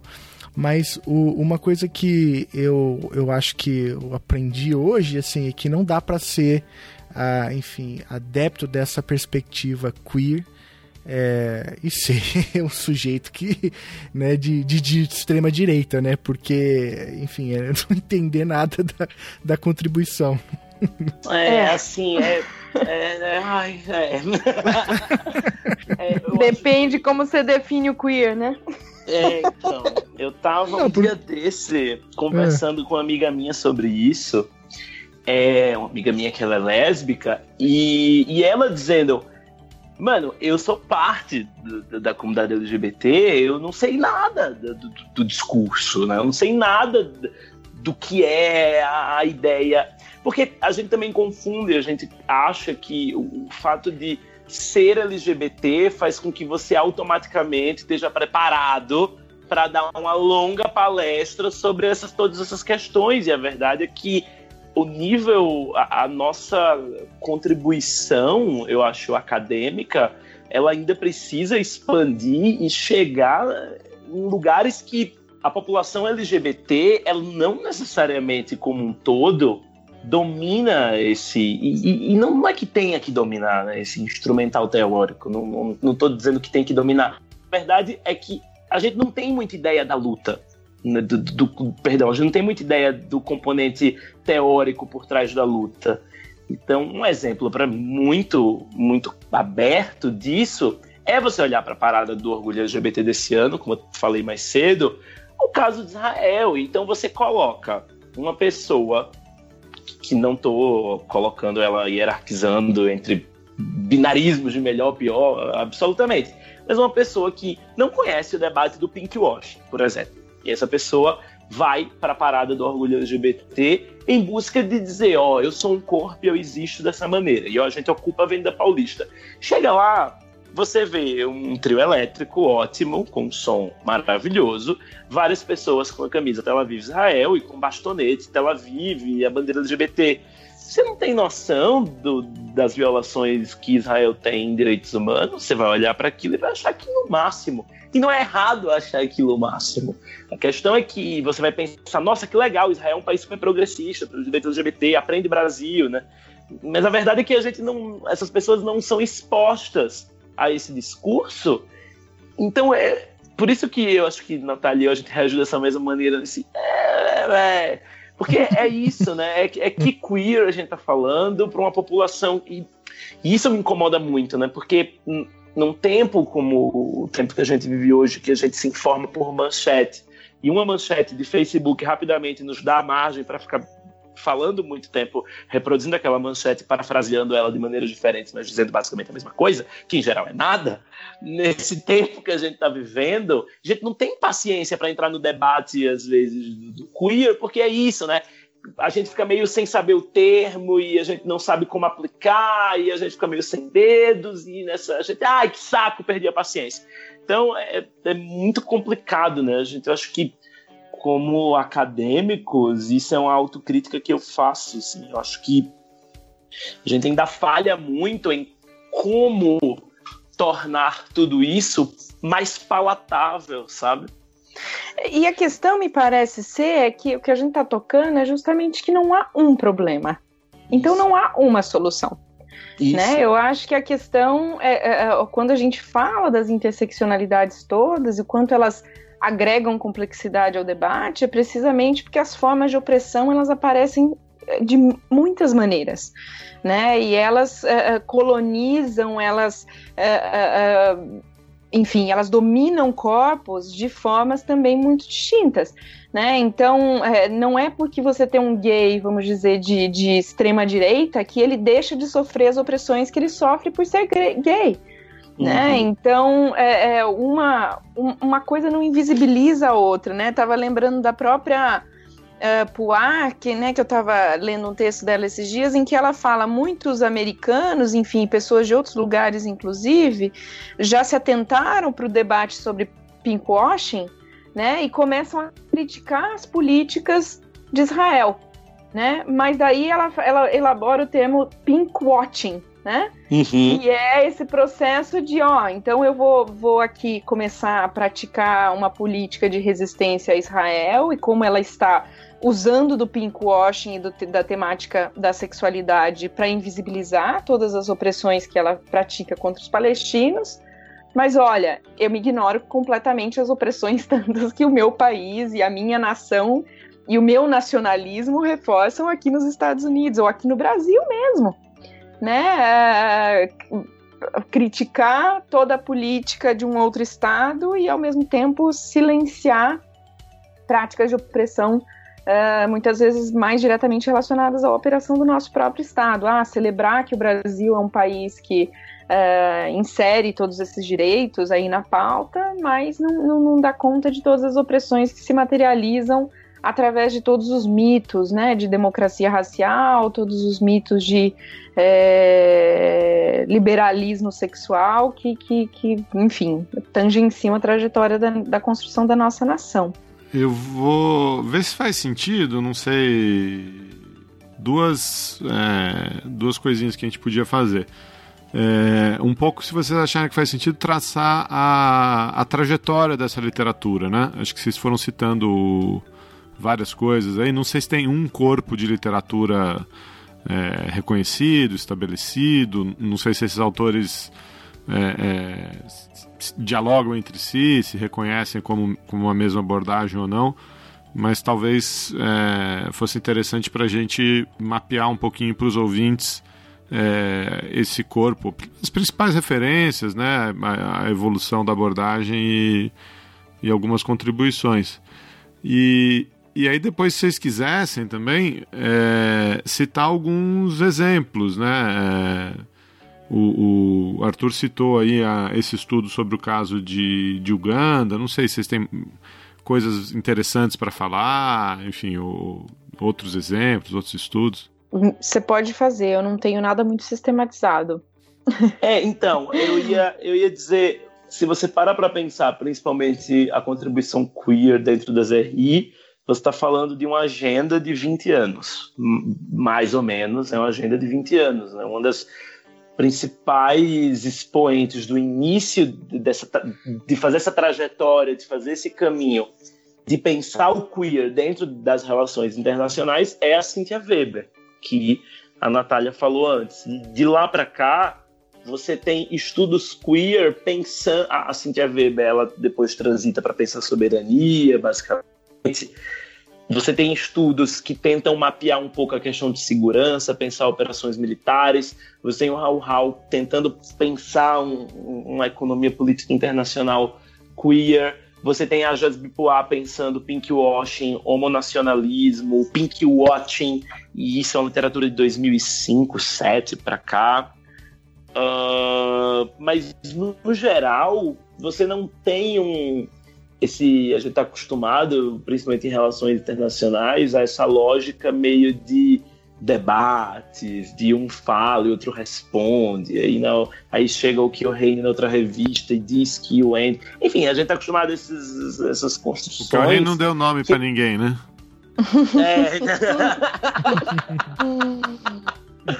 e eu acho que a teoria queer, e aí eu, eu, eu, acho que por N motivos a teoria queer não faz isso, um por tentar se afastar um pouco de, de, de algumas relações binárias dicotômicas, mas por outro também pela falta de espaço que a teoria queer tem em relações internacionais, né? Então, os estudos queer ainda são muito limitados.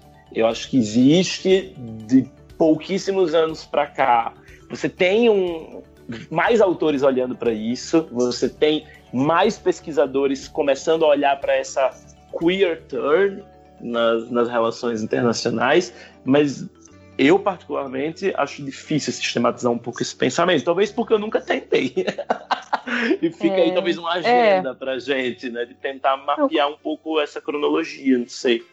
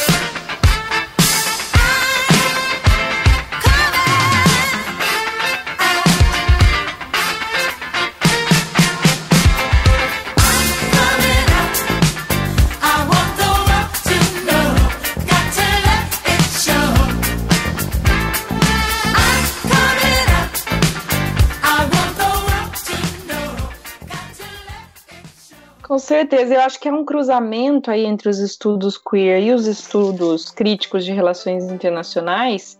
E é, eu, vindo das RI como venho e como falava, né, minha chegada no queer é via debates teóricos em RI, especificamente via feminismo e via debates de colonialidade, né, pós-colonialismo, decolonialismo. Então a minha leitura acaba sendo um pouco parcial do debate queer justamente nessa interseção. Né, uh, em breve eu estou publicando aí um artigo, um capítulo de um livro que eu estou editando junto com o, o, artigo que eu vou publicar, na verdade, o capítulo é junto com o professor Jimmy Casas Clausen lá do Rio de Janeiro, da PUC do Rio, né? Ele vem de uma trajetória mais de fora da RI, ele vai trazer uma contribuição, ali a gente vai trazer uma, uma contribuição mais organizada desses estudos queer sobre sexualidade, é, antes do encontro com a RI até o encontro com as RI, que é a parte que eu contribuo mais, né? É, então acho que em breve a gente vai começar a ter alguma coisa aí de sistematização que a gente está trabalhando nesse momento para apresentar.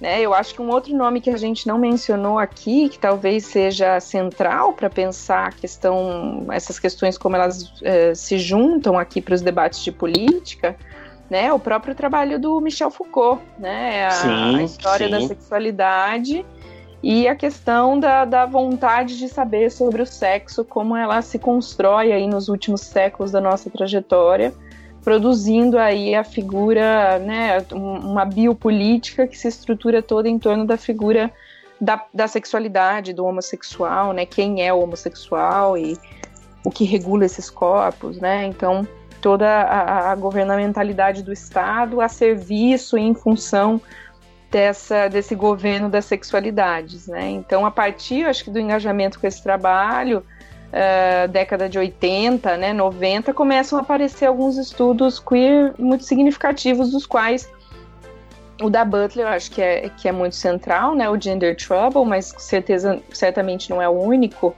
Tem o trabalho do Yves Sedgwick, né, a epistemologia do armário, que é um trabalho importante também, com o qual estou tendo um contato mais recente, né, e, e o que eu gosto, a minha abordagem do queer, dado a forma como eu chego nela, né, é, é muitas vezes eu trato como queer perspectivas que nem sequer usam desse termo, né? Uhum. É, porque eu acho que justamente cabe no queer pensar que muitas pessoas estão fazendo o trabalho queer e estão, né, promovendo essa queerização do nosso conhecimento sem precisamente estar tá, tá diretamente vinculado com o trabalho que se auto-intitulou queer, né? Um trabalho e aqui para tocar numa questão que eu não falei até agora, mas que eu acho central desse debate, que é a questão é, da, da, construção do, do outro lado, ou vamos dizer, a contraparte da construção do Estado liberal, soberano, capitalista, que é o colonialismo, né? Que são os processos coloniais imperiais que estiveram com a gente nos últimos cinco séculos da nossa história, que foram processos de produção aí, né, dessa hierarquia dicotômica no mundo entre né, corpos devidamente humanos ou propriamente humanos e corpos é, que, que se, enfim, que são destituídos né, de uma certa humanidade ou de, de, de, de um status pleno de humanidade, sejam esses corpos negros, sejam esses corpos indígenas, sejam esses corpos femininos, né? A gente tem uma trajetória que se cruza em muitos pontos, né? Mas a trajetória da construção do Estado liberal, que é proporcional aí historicamente à construção do colonialismo, né? É onde se capturam essas categorias é, de gênero que a gente está falando, né? Então eu acho que é, muitos autores, uma área de estudo minha importante, que é aí o debate sobre colonialidade, né?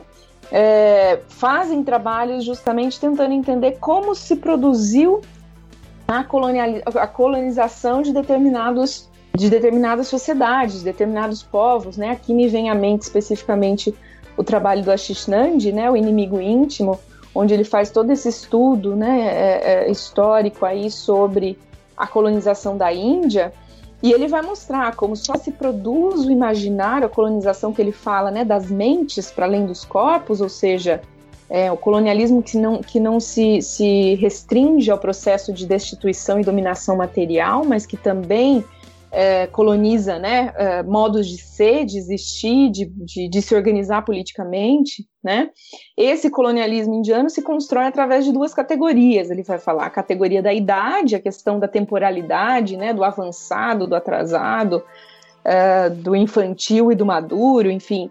E a segunda categoria que é a da, da sexualidade, né, a do sexo. Né? De que maneira a produção do da Índia e de todo o Oriente enquanto né, um povo a ser reformado que vai garantir o fardo do homem branco, né, a missão civilizatória, né, nós estamos indo lá salvar esse povo e não destituí-los de nada. Né? Esse argumento que sustenta toda a missão imperial ali na, na Índia, ele está falando, é sustentado na feminilização ou feminização é, de toda uma cultura, né? não apenas dos homens, mas da cultura indiana de maneira geral, o que vai atuar diretamente na construção, por exemplo, da religi das religiões indianas, especificamente o hindu, como uma religião é, efeminados, deuses, né, os é, cultuados nessas religiões como deuses efeminados, né? E to, como todo esse processo vai se dando, né, é, é, de maneiras muito sutis, né, uma literatura que a gente muitas vezes nem sequer associa com o processo é, de colonização.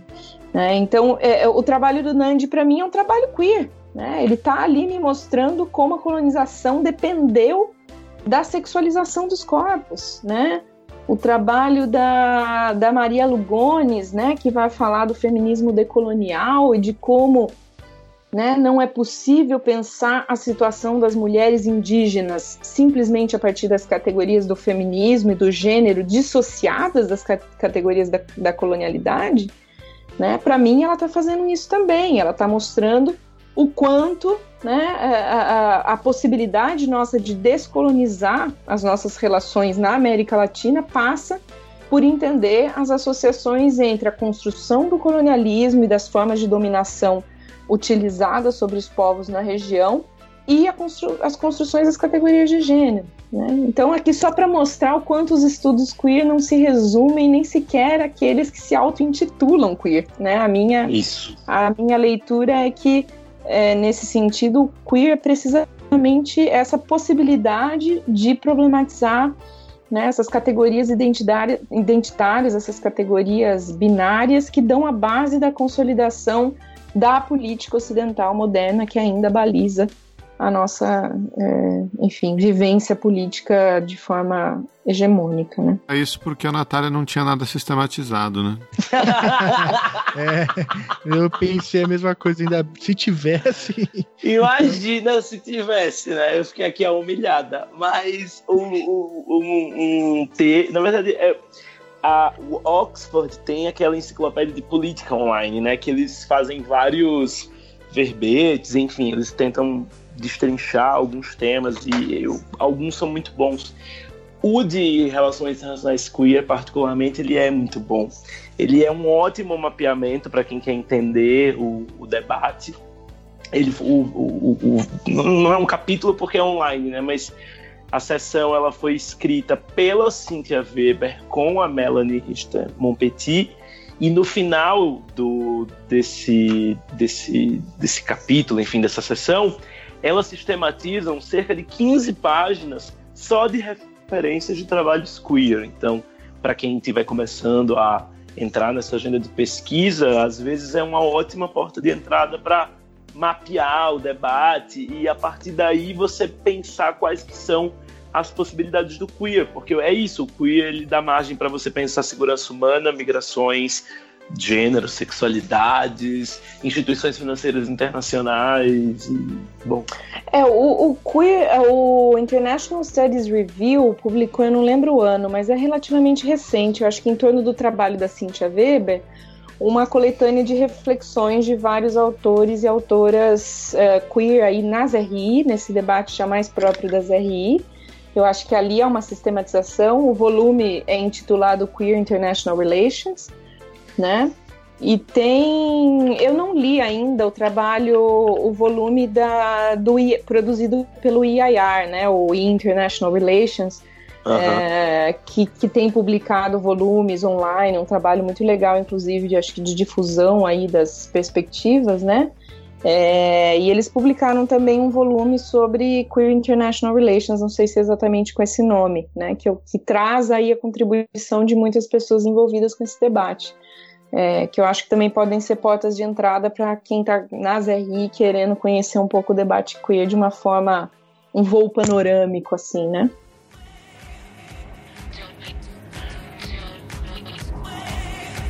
Don't be a drag, just be a queen. Whether you're broke or evergreen, your black, white, beige, chola descent, you're Lebanese, you're Orient. Whether life's disabilities left you outcast but leader teased, rejoice and love yourself today, cause baby, you were born this no way. No matter gay, straight or bi, lesbian, transgender life, I'm on the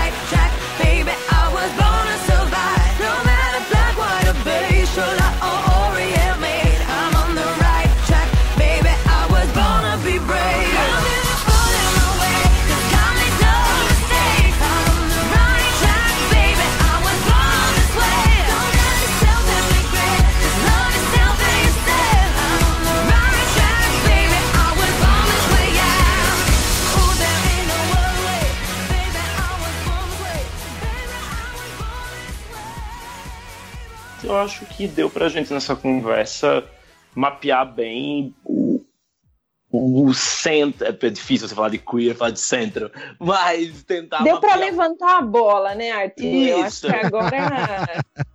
Cada um tá pode em época de Copa. Então tá bom, essa expressão. Ai, ó, Copa, ótimo. Quero falar assim, gente, ó, seguinte, por exemplo. Ai, obrigado, Felipe.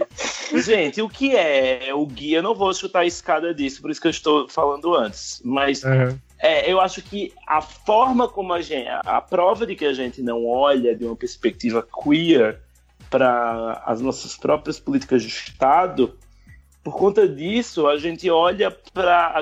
Por conta disso, perdão, a gente consegue verificar absurdos como esse guia consular que o Brasil emite para o torcedor brasileiro que vai para a Copa da Rússia. É, tem uma, uma nota lá, que enfim, eu, eu não vou achar agora, então eu não vou ler, mas que o Itamaraty, ele basicamente está tentando dizer para a população LGBT que vai para a Copa da Rússia para segurar a pinta é assim, é, é, inacreditável em tantos níveis. Eu achei aqui agora, eu, acho que é mais rápido do que eu imaginava. Eu queria que na minha vida as coisas fossem sempre assim. Mas é, o guia consulado torcedor brasileiro fala: não são comuns na Rússia manifestações intensas de afeto em público.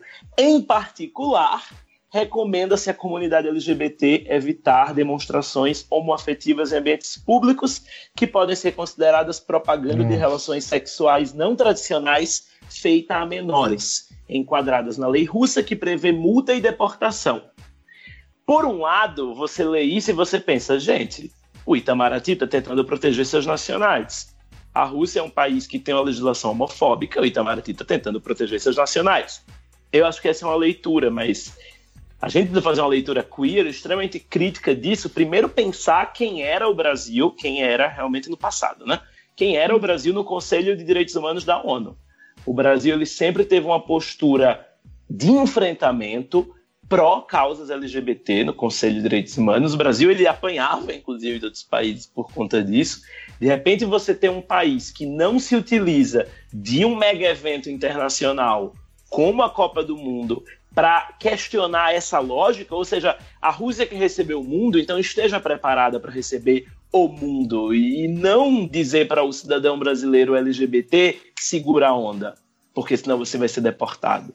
Eu acho que esse exemplo agora do, do, do Brasil mostra como a gente pode pensar uma política queer e questionar esse tipo de estrutura. Por exemplo, por exemplo, né? Enquanto isso, a Argentina fez um, um canal de, de TV argentino de futebol fez um vídeo maravilhoso dizendo para o Putin que ele tem que aprender a lidar com o amor entre homens e faz um paralelo com a posição masculina no futebol. Gente, é sensacional esse vídeo, mas tem que assistir, não adianta eu falar. Mas é, eu acho que esse, esse exemplo do Itamaraty muito recente mostra não só né, mais um, um, um giro errado em política externa do Brasil, sem, né, sem querer entrar no binarismo de certo e errado, mas também mostra como a gente pode pensar também a política externa a partir de um olhar queer.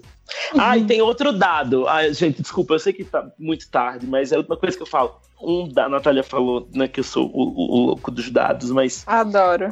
Tem um, tem um dado, né? A gente sabe que. Bom, eu não vou aqui falar sobre os dados de LGBTfobia no Brasil, porque isso seria um outro programa. Inclusive, fica aí a, a, a dica. Mas assim, a verdade é que o Brasil ele é um país muito LGBTfóbico e é o país que mais mata a população transexual do mundo. Nas nossas dificuldades de sistematizar esses dados, são dados que em geral são sistematizados por ONGs, você não se LGBTfobia não é criminalizada, logo você não tem mapeamento estatístico disso.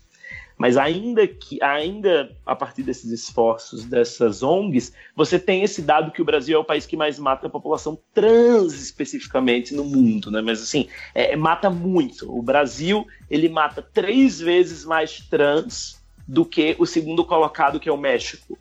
Na série histórica, o Brasil já conta com mais de 1.200 mortes de população trans.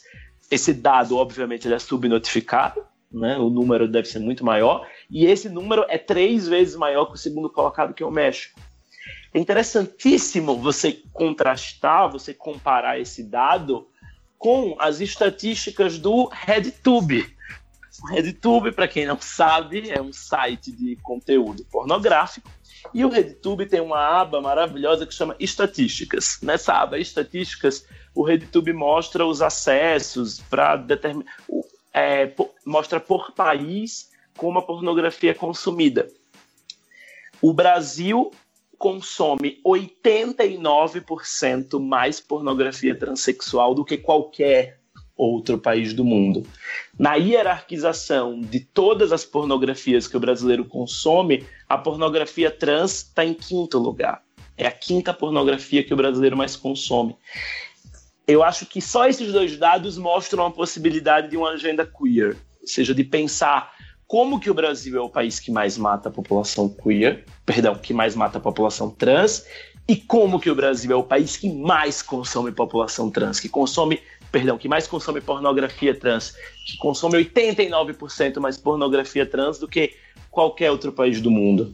Acho que isso por si só também já dá uma outra possibilidade para de agenda de pesquisa. Não, eu ia te perguntar quais eram os outros quatro tipos de pornografia acima do trans, mas deixa pra lá. A pornografia lésbica é a mais acessada e é, é, é, vamos também combinar que a pornografia lésbica não é feita para lésbicas.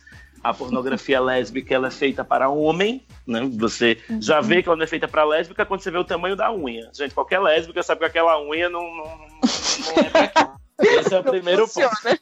Não funciona, gente. Então, aquela unha você já diz, gente, isso é feito para homem, né? Não é feito para mulher.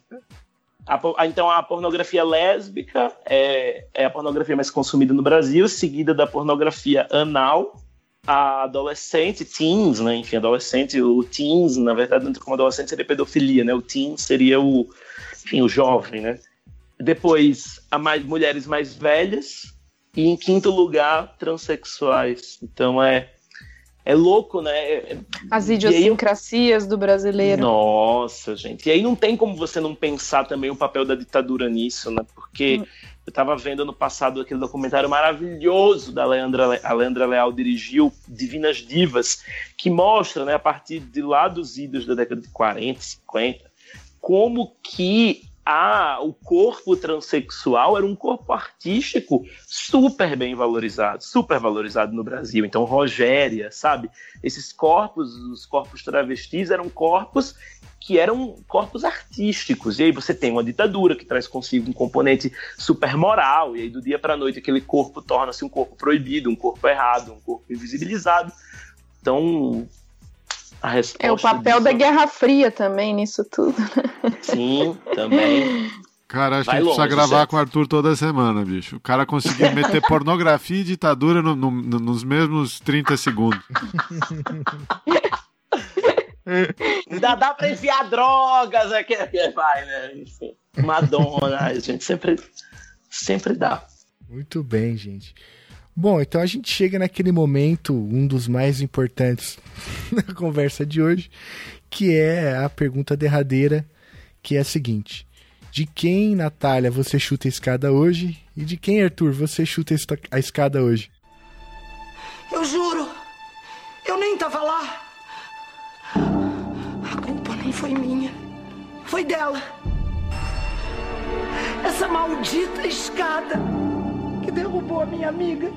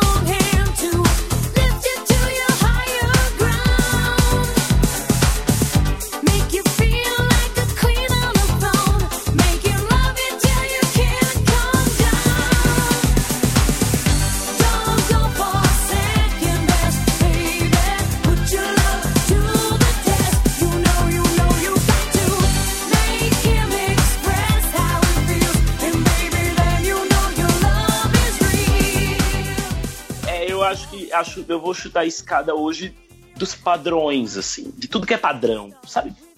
Eu acho que padrão é um desserviço absurdo para nossa sociedade, porque nos leva a pensar em comportamento de manada, nos coloca em lugares que a gente não deveria estar, em geral em lugares de desconforto. Então eu chuto a escada de tudo que é padrão. Padrão de roupa, padrão de ser, padrão de corpo. Tomara que esse padrão caia, se quebre e nunca mais volte. Porque eu acho que a gente teria uma sociedade muito mais leve se alguns padrões, se não todos, sumissem de uma vez por todas.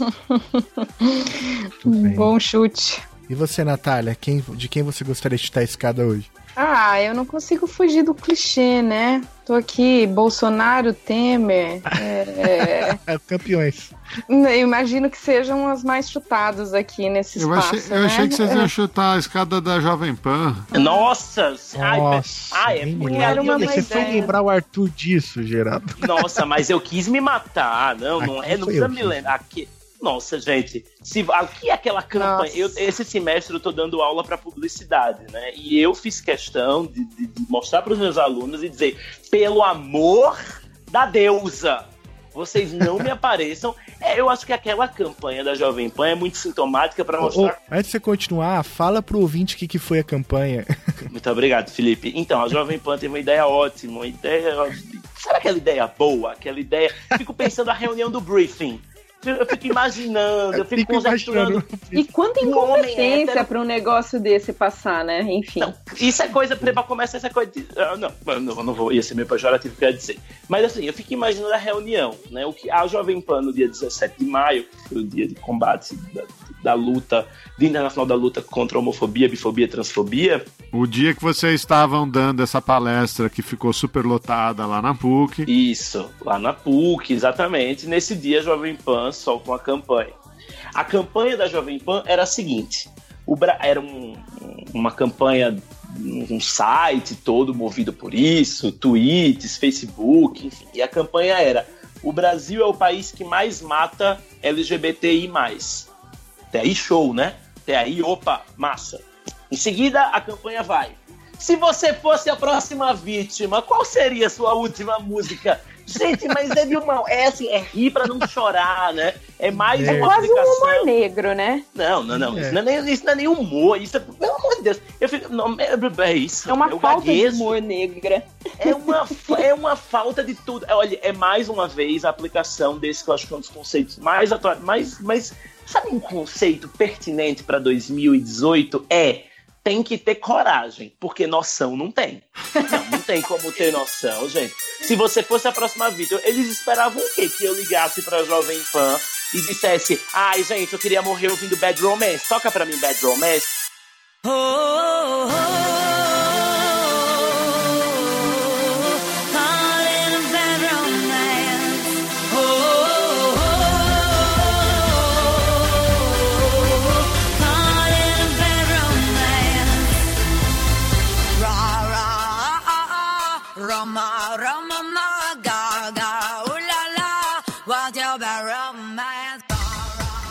Uma lâmpada fluorescente na Paulista agora, vai estar tocando Bad Romance. Para além das piadas que a gente faz, porque eu sou adepto do rir pra não chorar, isso mostra como a gente não sabe lidar com a questão de gênero e de sexualidade. Então, Devia a, ter a ido jovem. presa.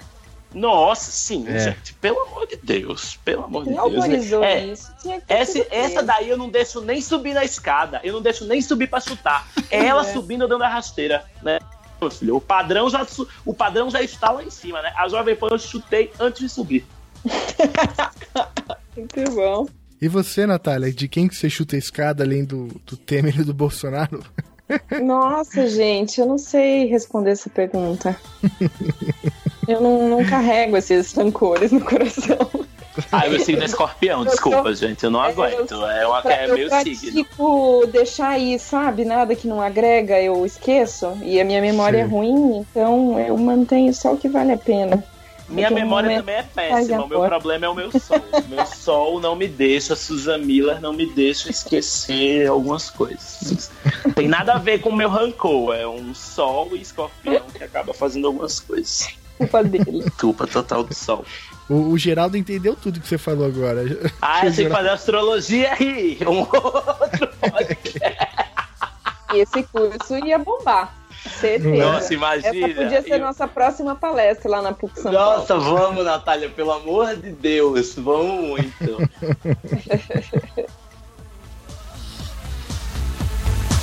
How long you psycho, your vertigo stick. While you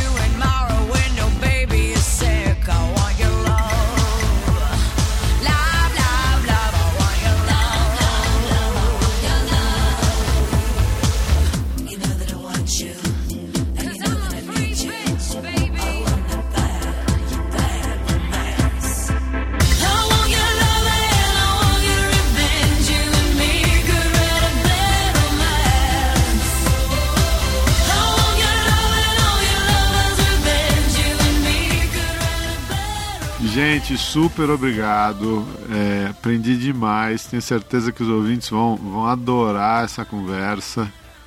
E só tenho a agradecer a disponibilidade de vocês dois aí para dar essa aula pra gente. Queridos, Ai, parabéns aí por essa por esse projeto maravilhoso. Eu que agradeço aí toda essa oportunidade, esse bate-papo gostoso, nem vi a hora passar. Brigadão e seguimos em frente aí, é, rompendo os padrões. É isso, gente. Eu quero agradecer enormemente também. Foi uma delícia. Uma eu por mim ficava mais duas horas conversando com vocês. É, queria agradecer a paciência do ouvinte que chegou até agora. Parabéns. Não é para qualquer um chegar até esse ouvir tudo que a gente tinha para falar. E, mas eu acho que a parte que eu mais queria agradecer a vocês é por difundir essa agenda de pesquisa, né? Você veja, eu fiz graduação em RI, mestrado em RI, tô fazendo meu doutorado em RI, eu nunca tive uma aula de teoria queer em RI na minha vida, nunca. Ah, O que eu comecei a ler foi uma inquietação pessoal, quando eu fui dar a teoria no passado, eu disse, gente, eu preciso né, falar sobre isso. Então, eu acho que vocês, com a visibilidade que o Chutando a Escada tem que fazer isso, é de um em tempos de tanto desserviço, acho que vocês estão fazendo um serviço gigantesco, inclusive para a comunidade de relações internacionais. Obrigado.